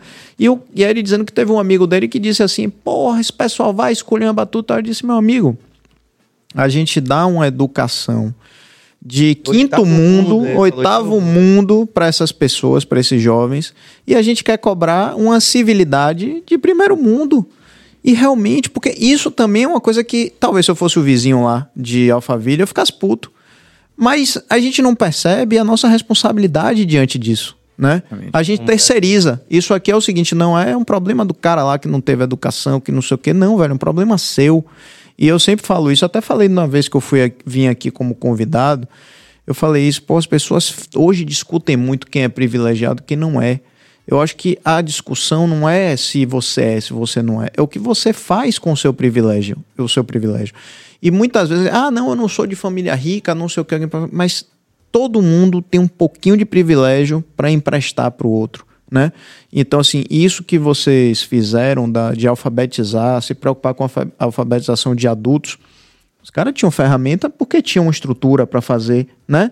Mas quantos têm a estrutura e não fazem, meu irmão? Só pega o dinheiro e bota no bolso. E ainda diz assim, não, o governo é que tem que fazer. Pois é. Tudo bem, o governo é tem que fazer, mas se você Também também, é. não pode ajuda, se você não fizer, Não, e assim. jogar a culpa só pro governo. E, e a gente ficar nessa, né? De tipo assim, não, o governo não faz, aí pronto, acabou, acabou aí a discussão. Meu irmão, mas se você pode fazer, faça. Por que você não vai fazer? Você não pode, ir como empresário ali sozinho, junte com mais alguns. Exato. Tente fazer alguma coisa. Exatamente. Vamos lançar isso também aqui, viu, Billy? Vamos capacitar uma rapaziada pra fazer podcast? Com Vamos? certeza, com certeza. Eu gostaria de fazer uma pergunta aqui. André, você é um grande empresário, bem, bem, como é que se diz, bem sucedido, certo? A pergunta que eu quero fazer é o seguinte: quando você tem que tomar uma decisão que pode mudar drasticamente a direção da sua empresa, ainda dá medo? Você olha para aquelas coisas que, dão, que deram errado, ou você olha para aquele cara que deu certo, mas aquele cara a gente sabe que é um em um milhão. Como é que você toma essas suas decisões hoje ainda? Eu vou muito pelo pelo meu é, é, é, pelo meu sensitivo, né? É, é, pelo meu sentimento. né? Muitas vezes as pessoas perguntam assim: vem cá, você fez estudo de mercado para abrir a loja na Pituba, para abrir na, na, na. Eu digo Almacém Pepe porque foi o. a- a- fui eu que criei, então posso dizer, a Perini já foi meu pai, né? Então, assim, as pessoas perguntam, você fez algum estudo de mercado, de fazer em Alphaville, de fazer... Eu não, não fiz estudo de mercado nenhum. E Alphaville foi super engraçado, que a- é, a contabilidade que faz de minha empresa é a mesma que faz do dono do, do edifício. E lá eram duas empresas, é, são duas, agora são três, mas eram duas empresas, Embasa e Escrita. Escrita é dona do prédio. E a Embasa tinha uma loja, atendimento ao público, que estava devolvendo a escrita. Em cima é o escritório da Embasa. E aí o, o contador da, eh, da contabilidade disse, rapaz, vai ter um cliente meu que tem uma área lá de 700 metros e tal, dá para você fazer uma loja lá em Alphaville? Eu disse, que Alphaville, rapaz? Eu vou nada em Alphaville, é longe, é paralela e tal. E eu sempre passava por Alphaville, né? Eu, mas nunca tinha entrado em Alphaville, nunca, nunca. Olha, minha vida toda passando, nunca tinha entrado em Alphaville. E aí um belo dia eh, ele falou, eu disse, ele vai lá, rapaz, vai lá, vai lá conhecer. Tal. Eu entrei em Alphaville, e Alphaville é um U. Né? Sim, Aí é. quando entrei em Alphaville, eh, aí fui olhando aqueles prédios todos, fui vendo aquelas varandas gourmet todas daqueles prédios. Não vi as casas, claro, porque as casas Então ali escondidinha. Escondidas, né? Aí eu vi aqueles prédios todos, todo mundo com varanda gourmet. Eu digo, rapaz, se cada varanda gourmet dessa, comprar uma garrafa de vinho, ia comprar um pedaço de pão, já paguei o aluguel do lugar. Foi minha, minha conta de padeiro. Literalmente. De padeiro. Não fiz, mais, não fiz mais nada. Aí cheguei, sentei... Atenção, faculdade de administração. Não, pelo amor de Deus, peraí, peraí, peraí. é. Não, pelo amor de Deus, eu acho que vale a pena, inclusive, esse aviso. Pessoal, não pense que você tem um feeling, vá lá e faça, não. Pesquisa de mercado é muito importante. Claro que é. Porque, assim, é, tem gente que tem um dom mesmo, viu? tem que, um dom, é. que tem um negócio do toque de Midas, que tem uma visão além do alcance, né? Mas muita gente acha que tem, vai nessa. Às vezes investe tudo que, que guardou na vida Exato. e toma um tombo. Então, vão devagar. Não, é verdade. Não, é, é, é necessário fazer, mas eu digo o meu caso, né? Sim. Eu sempre Sua um- expertise de é. muitos anos. Minha, minha expertise de muitos anos, meu feeling, né? E acreditar e veio dizer assim, não, aqui vai dar certo.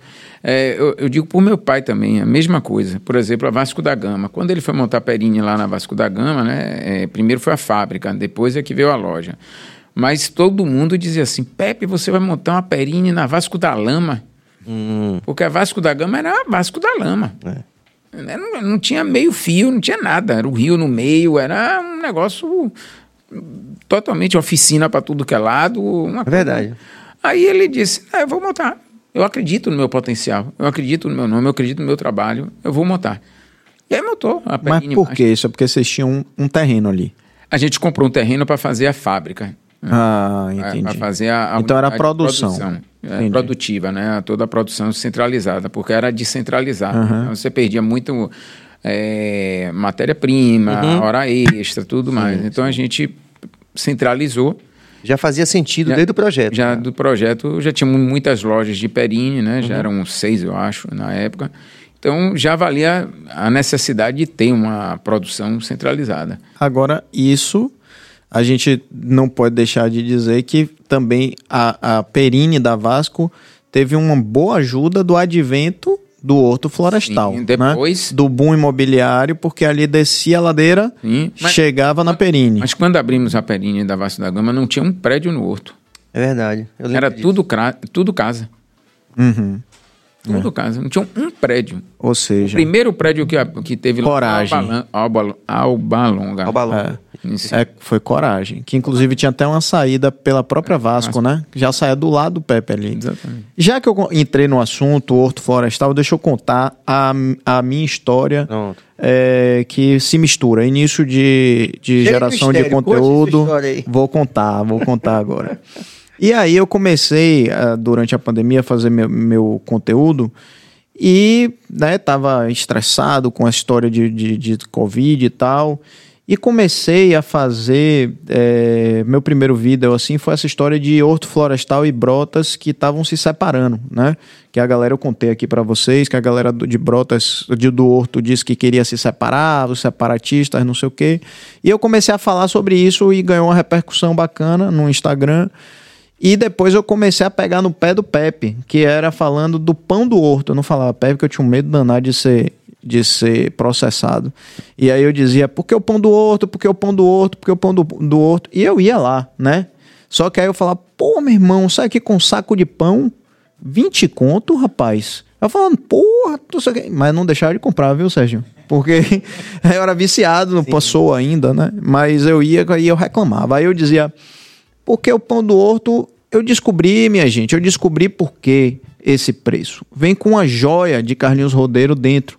Todo pão vem com a joia de Carlinhos Rodeiro. Porque Carlinhos Rodeiro era, né? Carlinhos Rodeiro, que faleceu, era um, um joalheiro que agradava muito as, as moças do Horto Florestal, as senhoras e tal, não sei o quê. E aí eu comecei a fazer essa resenha. Essa resenha foi crescendo de modo que quase todo dia eu falava alguma coisa da história do pão do horto, abria um pão do horto, mostrava o pão e dizia que naquele não veio a joia, que eu ia processar porque não veio a joia de Carlos Rodeiro, não sei o quê. E aí, nesse meio do caminho, esses caras me mandam um, me mandam uma cesta de meu amigo com uma cacetada de pão, pão que não acabava mais, todos os tipos de pães que vocês puderem imaginar. E aí eu fiz um vídeo é, contratando um, um caminhão de valores para poder levar o cesto de, pão, de pães para um cofre, porque era extremamente valioso e tal, não sei o quê. E aí, é, Carlinhos Rodeiro entrou em contato comigo e disse assim: é, falou, rapaz, eu tenho dado muita risada com a sua resenha da história do pão do horto. Aí eu disse: você quer entrar na brincadeira mesmo? Eu vou fazer um vídeo, eu vou fazer um vídeo é, sobre isso, é, botando a, a sua joia dentro do pão do horto. E assim nasceu. Eu dirigi ele fazendo a brincadeira, a gente, eu editei, e o vídeo é esse aí. Eu queria que você colocasse do começo, cara. Será que dá, dá pra sair o áudio?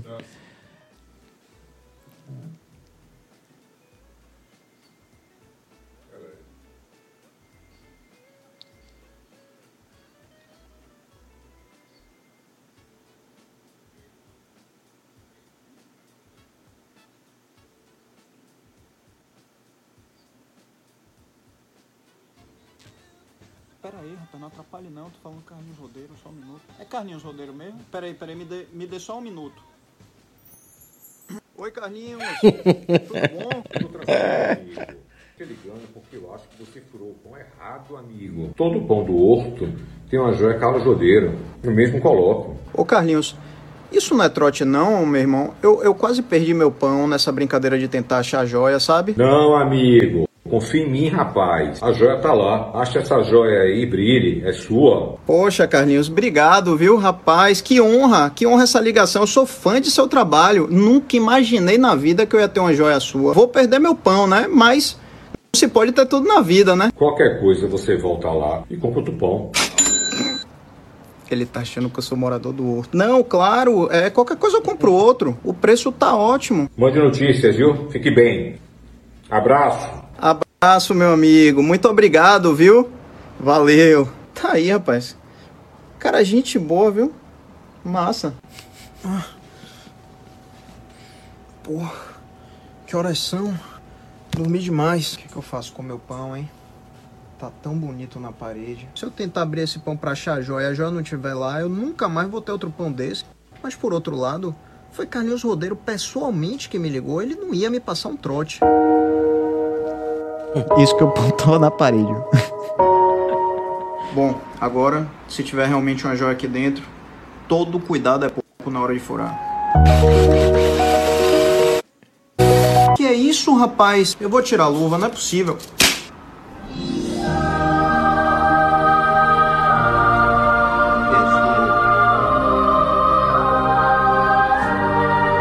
Joia pendurada na minha parede. Gente, por isso que o povo do Horto vive assim tão arrumado, chique, elegante, cheio de joia. Cada café da manhã é uma joia pra coleção. Não, aí agora tá até barato. Como é que eu tava reclamando do pão? Uma joia dentro. Rapaz, que injustiça é essa que eu cometi? Meu Deus do céu. Não é possível que isso é verdade.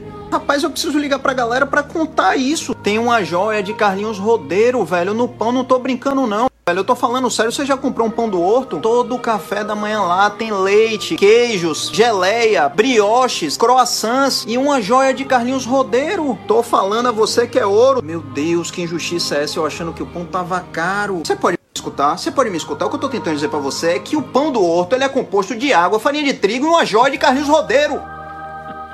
É, foi isso aí. Aí, Carlinhos, você faz a joia e eu faço a brincadeira e depois eu te devolvo, viu, velho? Aí ele me mandou a, a joia e mandou um cartão dizendo: é, a joia é sua, é um grande prazer. É, toda essa resenha que você fez, é, eu me diverti muito e divertiu muita gente. Eu ganhei essa joia, rapaz, do cara. Negócio de ouro branco, parede. cheio de. na parede. tá na parede. E foi uma repercussão muito grande. Foi uma repercussão enorme, mas eu achei muito legal que, que assim, porque eu tava ali enchendo o saco, né? Dizendo que, o- que o pão que era caro, que não sei o que, mas eles entraram de uma- na brincadeira de uma forma tão leve que ficou. E, e aí quebrou toda a, a história, né? Porque todo mundo que assistia e que dizia, é mesmo, realmente, é caro, não sei o que, todo mundo, ah, porra, que maravilha, que não sei o que. E, e foi uma, uma, uma quebra de gelo entre três pessoas, né? Entre eu, entre o Pepe. também, né? É isso, é. Muito legal. Tem mensagem aí, né? É, vamos fazer algumas interações aqui que a gente já tá. Uma hora e 45 minutos aqui. Passando que nem, nem notei. É, rápido. Lê aí, Pedro. Flávia Ramos, história linda. Ainda existe olhar humano em algumas empresas. Não tirou OAB, mas adquiriu conhecimento. É verdade, essa é a maior, maior joia. Né? Alberto Batista, André Faro. Conheci o André há muitos anos atrás. Pessoa muito educada, educada, cara extremamente empreendedor e humilde. Parabéns, André. Massa. Iago Leal, Pepe, melhor loja de Salvador, muito bom. Massa. É, eu acho engraçado porque eu acho o Pepe também uma marca. A palavra é foda. É. eu acho uma, uma marca foda. Como é, é podcast, a gente pode falar essas coisas. A gente né? pode. É. E tipo, é... quando você me falou da Pepe Week, lembra que eu fui Lembro. contando que eu ri pra caramba, eu falei, porra, que massa que, Que grande sacada, né? Pepe Week. E que foi, diga aí, o sucesso. A gente não queria nunca entrar no Black Friday, esse negócio de Black Friday. Aí surgiu o nome Pepe Week, a agência, a Via Mídia que trabalha com a Américo, né? Um abraço, Américo. É, Américo é, um, é o nosso guru, né, na parte de, de da agência, né, de, de, de criatividade. Aí ele disse assim, não, rapaz, vamos botar Pep Week. Eu digo, na hora, meu amigo, bota Pep Week aí, vamos fazer. E aí foi um sucesso e tem já quatro anos que a gente faz. Adorei o nome Pepe Week. Você sabe, você sabe assim uma coisa que as pessoas, algumas pessoas não sabem, mas André falou aqui sobre sobre o Pepe, é sobre eles terem uma importadora, né, que é a Carvalho Faro. E, e todo mundo fala assim, pô, engraçado, porque no Pepe bebida é muito barato. E porque eles importam diretamente. Então, na, no, eu conversei com o Danilo sobre, pra, porque eu, eu fiz a divulgação e tal. Qual era o grande lance? Eles já importam, eles, eles, eles é, distribuem para outras empresas e eles chamaram os fornecedores, disseram: olha, a gente vai ter aqui duas semanas e a gente quer, quer preço. E aí, meu amigo, eles já são importadores, ainda conseguiram preço, então vinham lá, você via a galera saindo, velho, com caixas, caixas e caixas de vinho, porque tava realmente muito barato. Foi massa o Pepe Week, né? Esse ano foi fantástico, e os outros anos também, mas esse ano bateu todos os recordes. E André, e essa- é, aproveitando aí, né? Como é, que, como é que é essa relação de vocês com, a, com relação à internet? Como é que chegou a, o vídeo de, de, de Pedro a vocês? Acho que vocês não se conheciam antes, não é isso? Não, eu sabia assim, talvez da existência e tal. Via, eu, pelo menos, eu vi ele na loja e tal, mas não existia uma amizade, por exemplo. E como é que chegou aos seus ouvidos e tal? É, na verdade, eu, eu vi o, é, é, esse do, de Carlinhos Rodeiro, né, com ele, aí é, dei risada, todo mundo dando risada, todo mundo comentando e tal, aí é, família toda me ligando, rapaz, seu pão mais caro de Salvador e tal, né, os amigos também. Aí eu digo, meu amigo, mas é farinha, né, farinha importada e tal. A joia, É, a joia. e tal.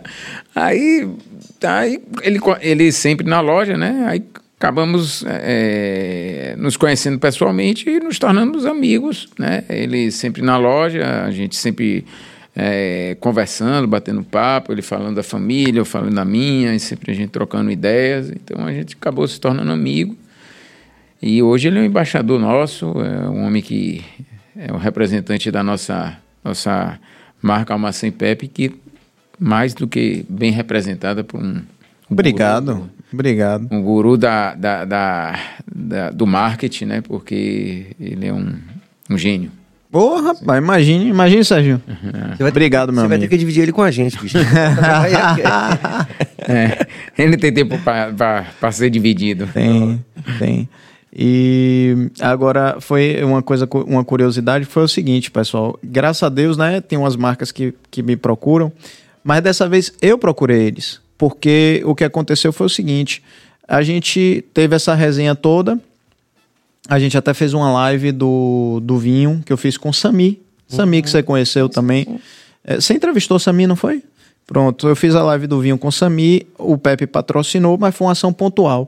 Aí, recentemente, uma outra rede é, de supermercados me procurou pedindo uma. Isso antes de eu falar com ele. Para uma proposta para que eu fosse é, embaixador, né? Que é um contrato de longo é, termo. Aí eu falei, rapaz, é, tipo, para mim é muito mais fácil fazer uma sem Pepe. Primeiro que é, o- é onde eu vou, né? Quase que diariamente. Coração Segundo, tá envolvido, né? Exato. Segu segundo que essa resenha que me catapultou na- nas redes sociais. Então existe um fit de conteúdo. Aí eu falei, eu cheguei e chamei Danilo. Falei, Danilo, deixa eu te dizer, velho, tá acontecendo isso aqui. Você não quer, não, velho, fechar? Eu prefiro fechar com vocês. Aí Danilo vai lá, vai cá, chama André, pá, não sei o que, e acabamos fechando, porque eu acho que qualquer geração de conteúdo, não é só minha, é de todo mundo, é, tem que ter verdade, velho. Porque se não tiver verdade, irmão, a galera sabe. Sabe, não tem mais gente boba na internet. Você tá olhando ali, o cara tá fazendo, você fala, hum, é que nem Xuxa usando Monange. Sabe Xuxa usando Monange? Usa nada Xuxa usar Monange. E a gente acreditava naquilo. Que inclusive é uma passado. discussão, uma discussão bem é, atual, né? Que tá rolando aí, né? Qual? Essa de você ter, realmente Ah, ter uma sim. relação com a marca mesmo, né? Total, né? O cara, tipo, o cara faz propaganda do Gol, mas ele não usa o Gol. Tipo, o Exato. cara tem um X7, Exatamente. entendeu? Joga, agora, Fred tá fazendo do gol. Sim. é jogador Fred que joga no Fluminense, era do Fluminense, não sei. Tá fazendo propaganda do gol, mas será que ele tem gol bem? Você acha?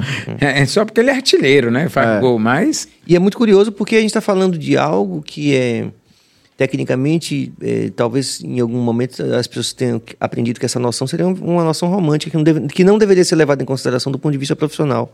Mas faz toda a diferença, parece que sim, né? Total. Mesmo, mesmo em tempos de internet. Totalmente. Totalmente. Totalmente. E, e com certeza, daqui pra frente, os pães do, do vai ser servido tipo com as pedras de ouro. Jogar as pedras de ouro e tal. Que nem no Catar. E diz- aquele rapaz cobra 150 dólares pra jogar a pedra de ouro na carne e fica lotado. É Fred, o que disse, ele disse: rapaz, eu não consegui, eu não, eu queria. E eu não consegui porque é uma fila imensa. 150 dólares pro cara jogar pedra de, pedra de ouro. ali. Agora, agora, é. Eu. eu o que, que você acha disso, dessa história, bicho? Do, da, do, da carne com ouro que os jogadores brasileiros comeram? É, eu, eu, inclusive postei no, no meu Instagram. Eu não concordo, eu acho que ostentar isso no nível que nós estamos hoje, Brasil, é, a dificuldade de, de, de, de necessidade de fome, né? De muita gente de, passando fome nessa cidade.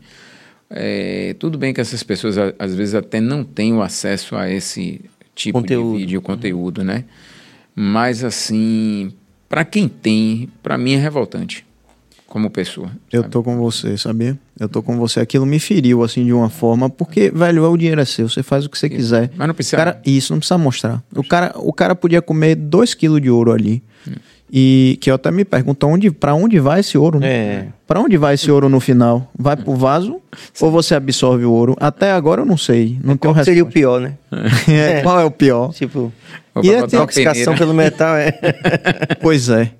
E aí, porra, Mas, mas é o tipo de coisa que não, não faz sentido se não mostrar, né? É que tipo de coisa que o cara não Perfeito. faz Sim. se não for Exato. pra mostrar, não é? Sim. Ninguém come o ouro Não. sozinho, né? Não. Você tem total razão, cara. Mas o que torna tudo pior, na minha opinião, né? é. É, Eu acho assim, para um país que não tem fome, não tem miséria, que, né? Eu acho que tudo bem o cara poder mostrar e tal, mas na situação que nós estamos hoje, né? Um país dividido eh, politicamente, eh, eu vejo famílias hoje que não se falam, que estão brigadas por causa de política, né?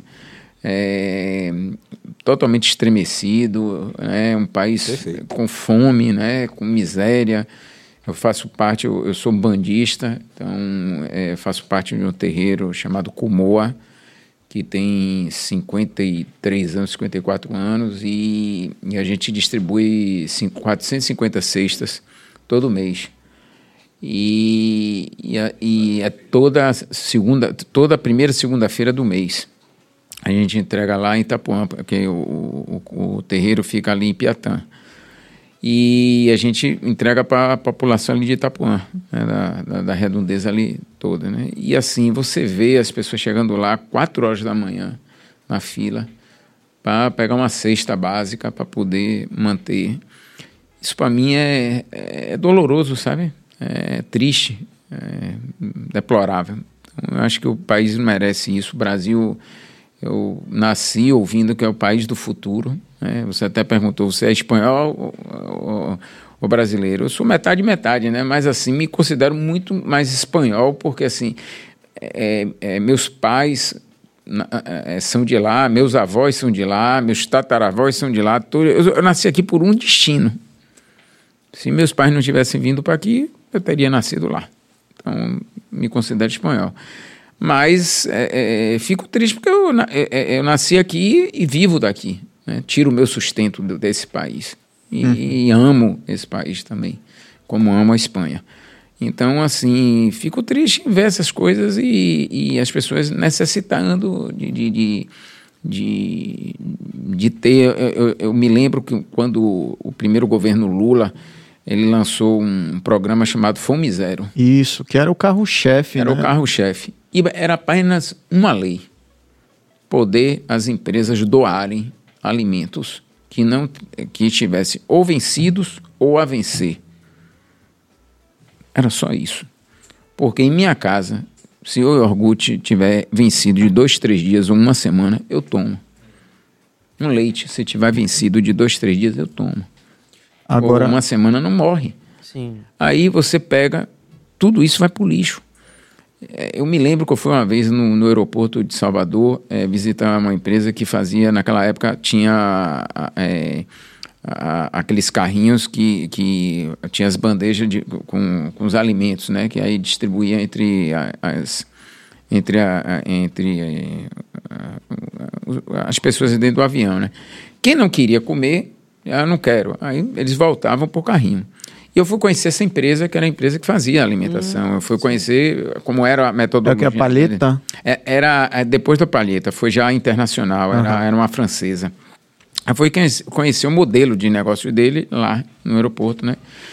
E cheguei lá, todos os carrinhos que estavam vindo do aeroporto, do, do avião, que saiu do avião, se tivesse é, pela metade ou cheio, pegava as bandejas e jogava tudo fora. Caramba. Aí eu perguntei, né? Naquilo me revoltou, eu perguntei à nutricionista, eu digo, mas vem cá, ninguém tocou na bandeja.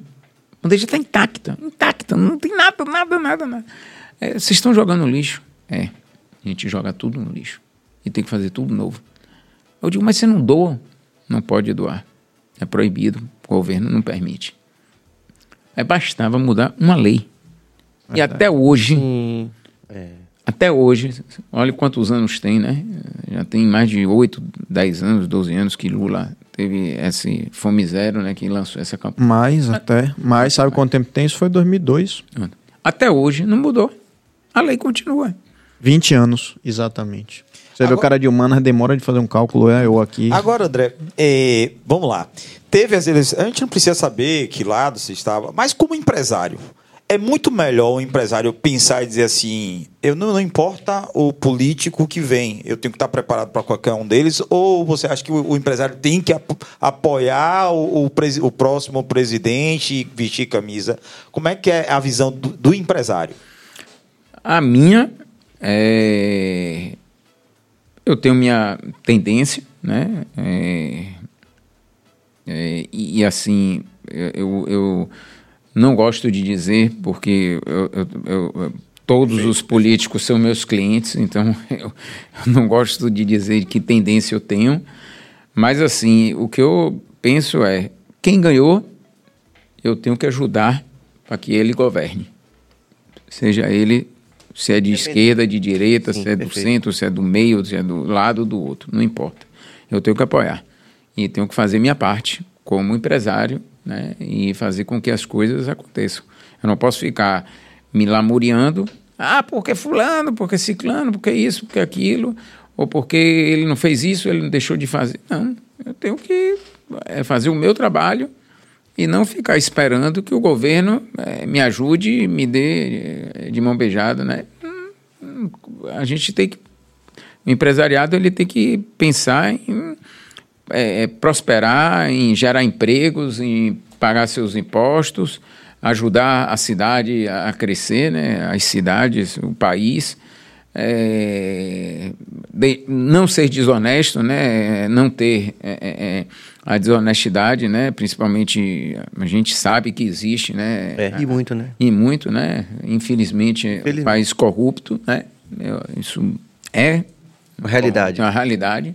E a corrupção é o, é o que acaba o país, né? Porque esse dinheiro todo que é roubado, né, de uma maneira é, tão fácil, é, poderia estar melhorando a vida de tanta gente, né? Em casa, em educação, principalmente com a educação, que eu acho que é básico, né?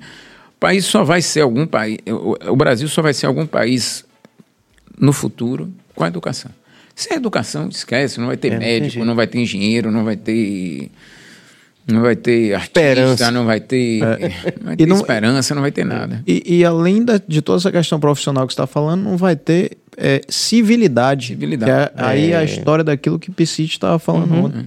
Que, e a sensação de pertencimento da gente na sociedade, né, de entender o nosso papel, direitos e deveres e tal, e entender que a gente faz parte do mesmo, me- do mesmo mecanismo. Não adianta nada a gente tá bem, o outro tá ruim, como que, porque aí gera o quê? Insegurança, você tá em um lugar com medo de ser assaltado, com isso, tal. isso é qualidade de vida? Não é, não é bom pra ninguém, né? Agora, tem aqui mensagem importante pra você aqui, ó, que chegou. Deixa eu peguei cabas de surpresa aqui, mas ele vai achar aqui, ó. Matheus Faro, parabéns, pai, muito orgulho de você, ó lá, ó. Tá Te vendo? amo, filho. Que massa. Ah, isso é que paga tudo no final, É, né? Com certeza. Viviane Viviane. Barbosa Faro, também sei quem é aí, ó. Empreender está em seu DNA. A santa esposa. Te amo também. né? muito bom. Pô, eu acho que a gente tem que deixar esse rapaz voltar pra essa galera, né? É, é. Porque a gente tá aqui alugando. hora, por Quanto hora. tempo temos de programa? Duas, Duas horas. horas, é. Duas horas. Ah, André. Pra quem não gostava de falar nada, hein? Eu até falei até demais. Que coisa boa. Rapaz, eu antes da gente fazer aqui as nossas despedidas, eu queria de verdade agradecer do fundo do coração por esse ineditismo. Você é um cara realmente que quando eu fiz o convite, viu, galera? Daqui ele disse assim: "Não, eu não gosto de aparecer. A minha vida é muito low profile. Eu, eu não gosto, não sou exibido, tal, não sei o que, realmente não é. Quem conhece sabe que é um cara assim. E você ter feito a primeira entrevista sua aqui é uma, é uma honra pra gente, né, Sérgio? Com certeza. O BaiaCast, inclusive, tem sido pioneiro nesse sentido também. Tem muitas primeiras vezes que apareceram aqui.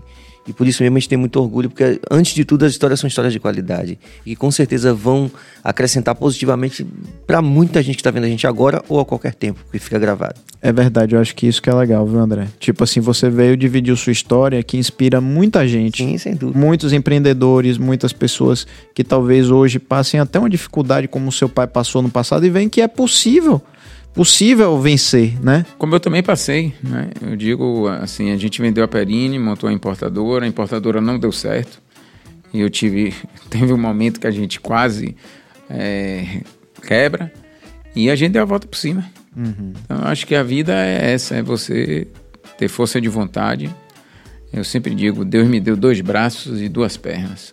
Então a gente tem que saber que, é, honrar isso, trabalhar, ter humildade, reconhecer e ajudar o próximo. Eu sempre digo, aprendi isso na Umbanda e, e assim, meus pais de santo, pai Rai e mãe Tayane, que eh, são meus pais, me ensinaram muito lá. E a religião em si me ensinou muito nesse, nessa coisa da caridade, do amor, do afeto, do abraço, do ajudar a pessoa que naquele momento está necessitando de palavras, às vezes não é nem. É uma palavra, um aconchego, um, um dizer, olha, seu caminho é por aqui, né? você pode ir, você tem condições. né? Incentivar. Às vezes a pessoa está tão baixo, tão lá embaixo, É, que você. autoestima, é, autoestima que você. Às vezes a vida está botando ela para baixo, para baixo, e você não chega lá e dá um empurrãozinho, diga assim: não, você tem condições. Né? Vá, você vai conseguir, batalhe, né? E acho que é por aí. É, hoje a gente tem 350 colaboradores e eu trato todos como minha família. É, eu passo mais tempo com eles do que com minha, em minha casa, com minha filha e com meu filho e com minha esposa. Então, para mim é, é assim, é um prazer trabalhar com eles. né? Às vezes a gente briga, mas é obrigado do vencer. Com certeza. E agradecer a vocês pelo convite. Muito obrigado. A gratidão por ter me chamado e quando precisar sempre estarei às ordens. Ó, tá registrado no cartório da internet, viu? Agora- Disse isso, agora já- agora já era. Agora já aliviei. Valeu, André. A gente agradece mesmo de coração. Agradeço a Pedro também por ter sido essa pessoa que fez esse link, né? Que é um cara que tem se tornado também muito importante aqui na história do BahiaCast e que tá somando bastante com a gente. E tem muitas figurinhas pra gente trocar aí, com certeza. Massa. A toda a nossa equipe aí, o nosso Walterson Cabeça, Suane, Jorge Billy. E aos nossos Sim, patrocinadores, certeza. Sampaio Sabores. Eu ainda não tenho um script certinho não, É, viu, gente? Bruno eu sou Joias. novato por aqui. O original Ateliê também, do nosso Princiadamo e Delícia de Brown. Vou isso pedir aí. pro pessoal do Bruno Jorge procurar o, o, o Almacém pra ver se joga. joga- Eu vou, eu vou buscar esse pão, bicho. Ah, tá vendo como o negócio funcionou? Tá vendo como o negócio funcionou? Todo mundo agora quer provar o pão Quero que esse tem. pão, né? pô. Mas não é pela joia, não. É pelo, pela Pelo qualidade pão. do pão. Pela Eu sou muito pão. fã, inclusive quando eu morava, eu morei no Campo Grande um tempo, bastante é, um período assim de alguns anos, e eu é, me interessei muito por vinhos e tal, aqueles cursos que tinha justamente na loja da Graça e tal, era, era um assíduo frequentador. E hoje moro do lado do Armacém, né? E de qual deles? Da, da Pituba. Ah, que Tá pra ir maravilha. andando lá. Ah, bom demais. Tem mais mensagem chegando aí, pode voltar outra. Por favor, Cabas. Flávia Ramos, parabéns, BaiaCast. Amo cada programa e os convidados são top. Quando não consigo acompanhar ao vivo, venho aqui e assisto gravado. Parabéns a todos os envolvidos. Valeu, moça. Gedei Santana, que presente conhecer um pouco da história desse grande homem. Grande homem mesmo. Massa. Pois é, e eu agradeço também a vocês é, pela oportunidade de cheguei no finalzinho do ano aí e estou muito feliz de poder estar aqui sentado com vocês. Conhecer gente é uma paixão, histórias, boas histórias é uma paixão. Bater um papo, eu venho pra cá amarradaço, dia de porque meu dia né, é quarta e quinta. o dia, Serginho, é, é terça e quarta. Então, assim, eu fico muito feliz pela confiança de vocês. Obrigado. Feliz Natal a todo mundo. Feliz Ano Novo.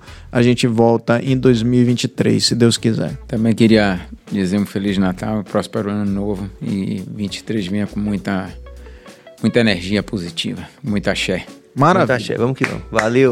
Valeu, rapaziada. Último programa do ano. A gente volta aqui. Quando é que a gente volta, Billy? 15 de janeiro? Deus é quem sabe. Nós Voltaremos na segunda semana de janeiro. Estamos aí vendo os convidados, né? Todo mundo, todo mundo ajeitando suas agendas ainda, né? Exatamente. É isso mesmo. E a primeira descansar. semana é só de ressaca, né? Com certeza, vamos descansar um pouquinho, que agradecer, né, muito a todo mundo que acompanhou desde o primeiro programa. Eu sei que tem muita gente que está acompanhando, está fazendo com que a gente, né, consiga ter esse gás para manter, né? A gente quebra a- às vezes tem uma confusão Eu não danada, gosto de você, um debate danado, né? E Eu não aí- gosto de você. Exatamente. Mentira. É, exatamente. Então, muito obrigado a todo mundo e vamos lá, 2023 voltaremos mais fortes ainda. E você falou uma coisa importante, Billy, agradecer, galera. Vencemos mais um ano de pandemia, estamos aqui vivos, né?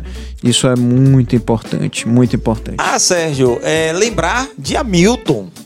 Ah, Ah, porque eu estava lá com minha mãe, né? Aí, três horas da manhã, ele olhou pra minha camisa e falou: Pô, BaiaCast, eu adoro esse, esse BaiaCast. Mãe de Serginho, mandar um ah Milton beijo. da UPA de, De Arembepe. de. É. Ah, Milton, vou mandando aqui meu salve, recebi seu recado, viu? Agradeço de coração. Esse trabalho que a gente faz com muito amor, como foi colocado aqui no programa hoje.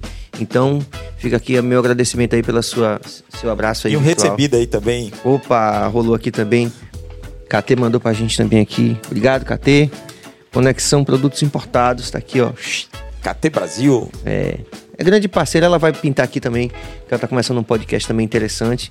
E é legal a gente poder suscitar essa coisa, né? As pessoas quererem participar é, dessa nova forma de comunicação que tá fazendo tudo de bom que tá fazendo aí. É isso aí. Paz e luz, energia positiva e até para o ano.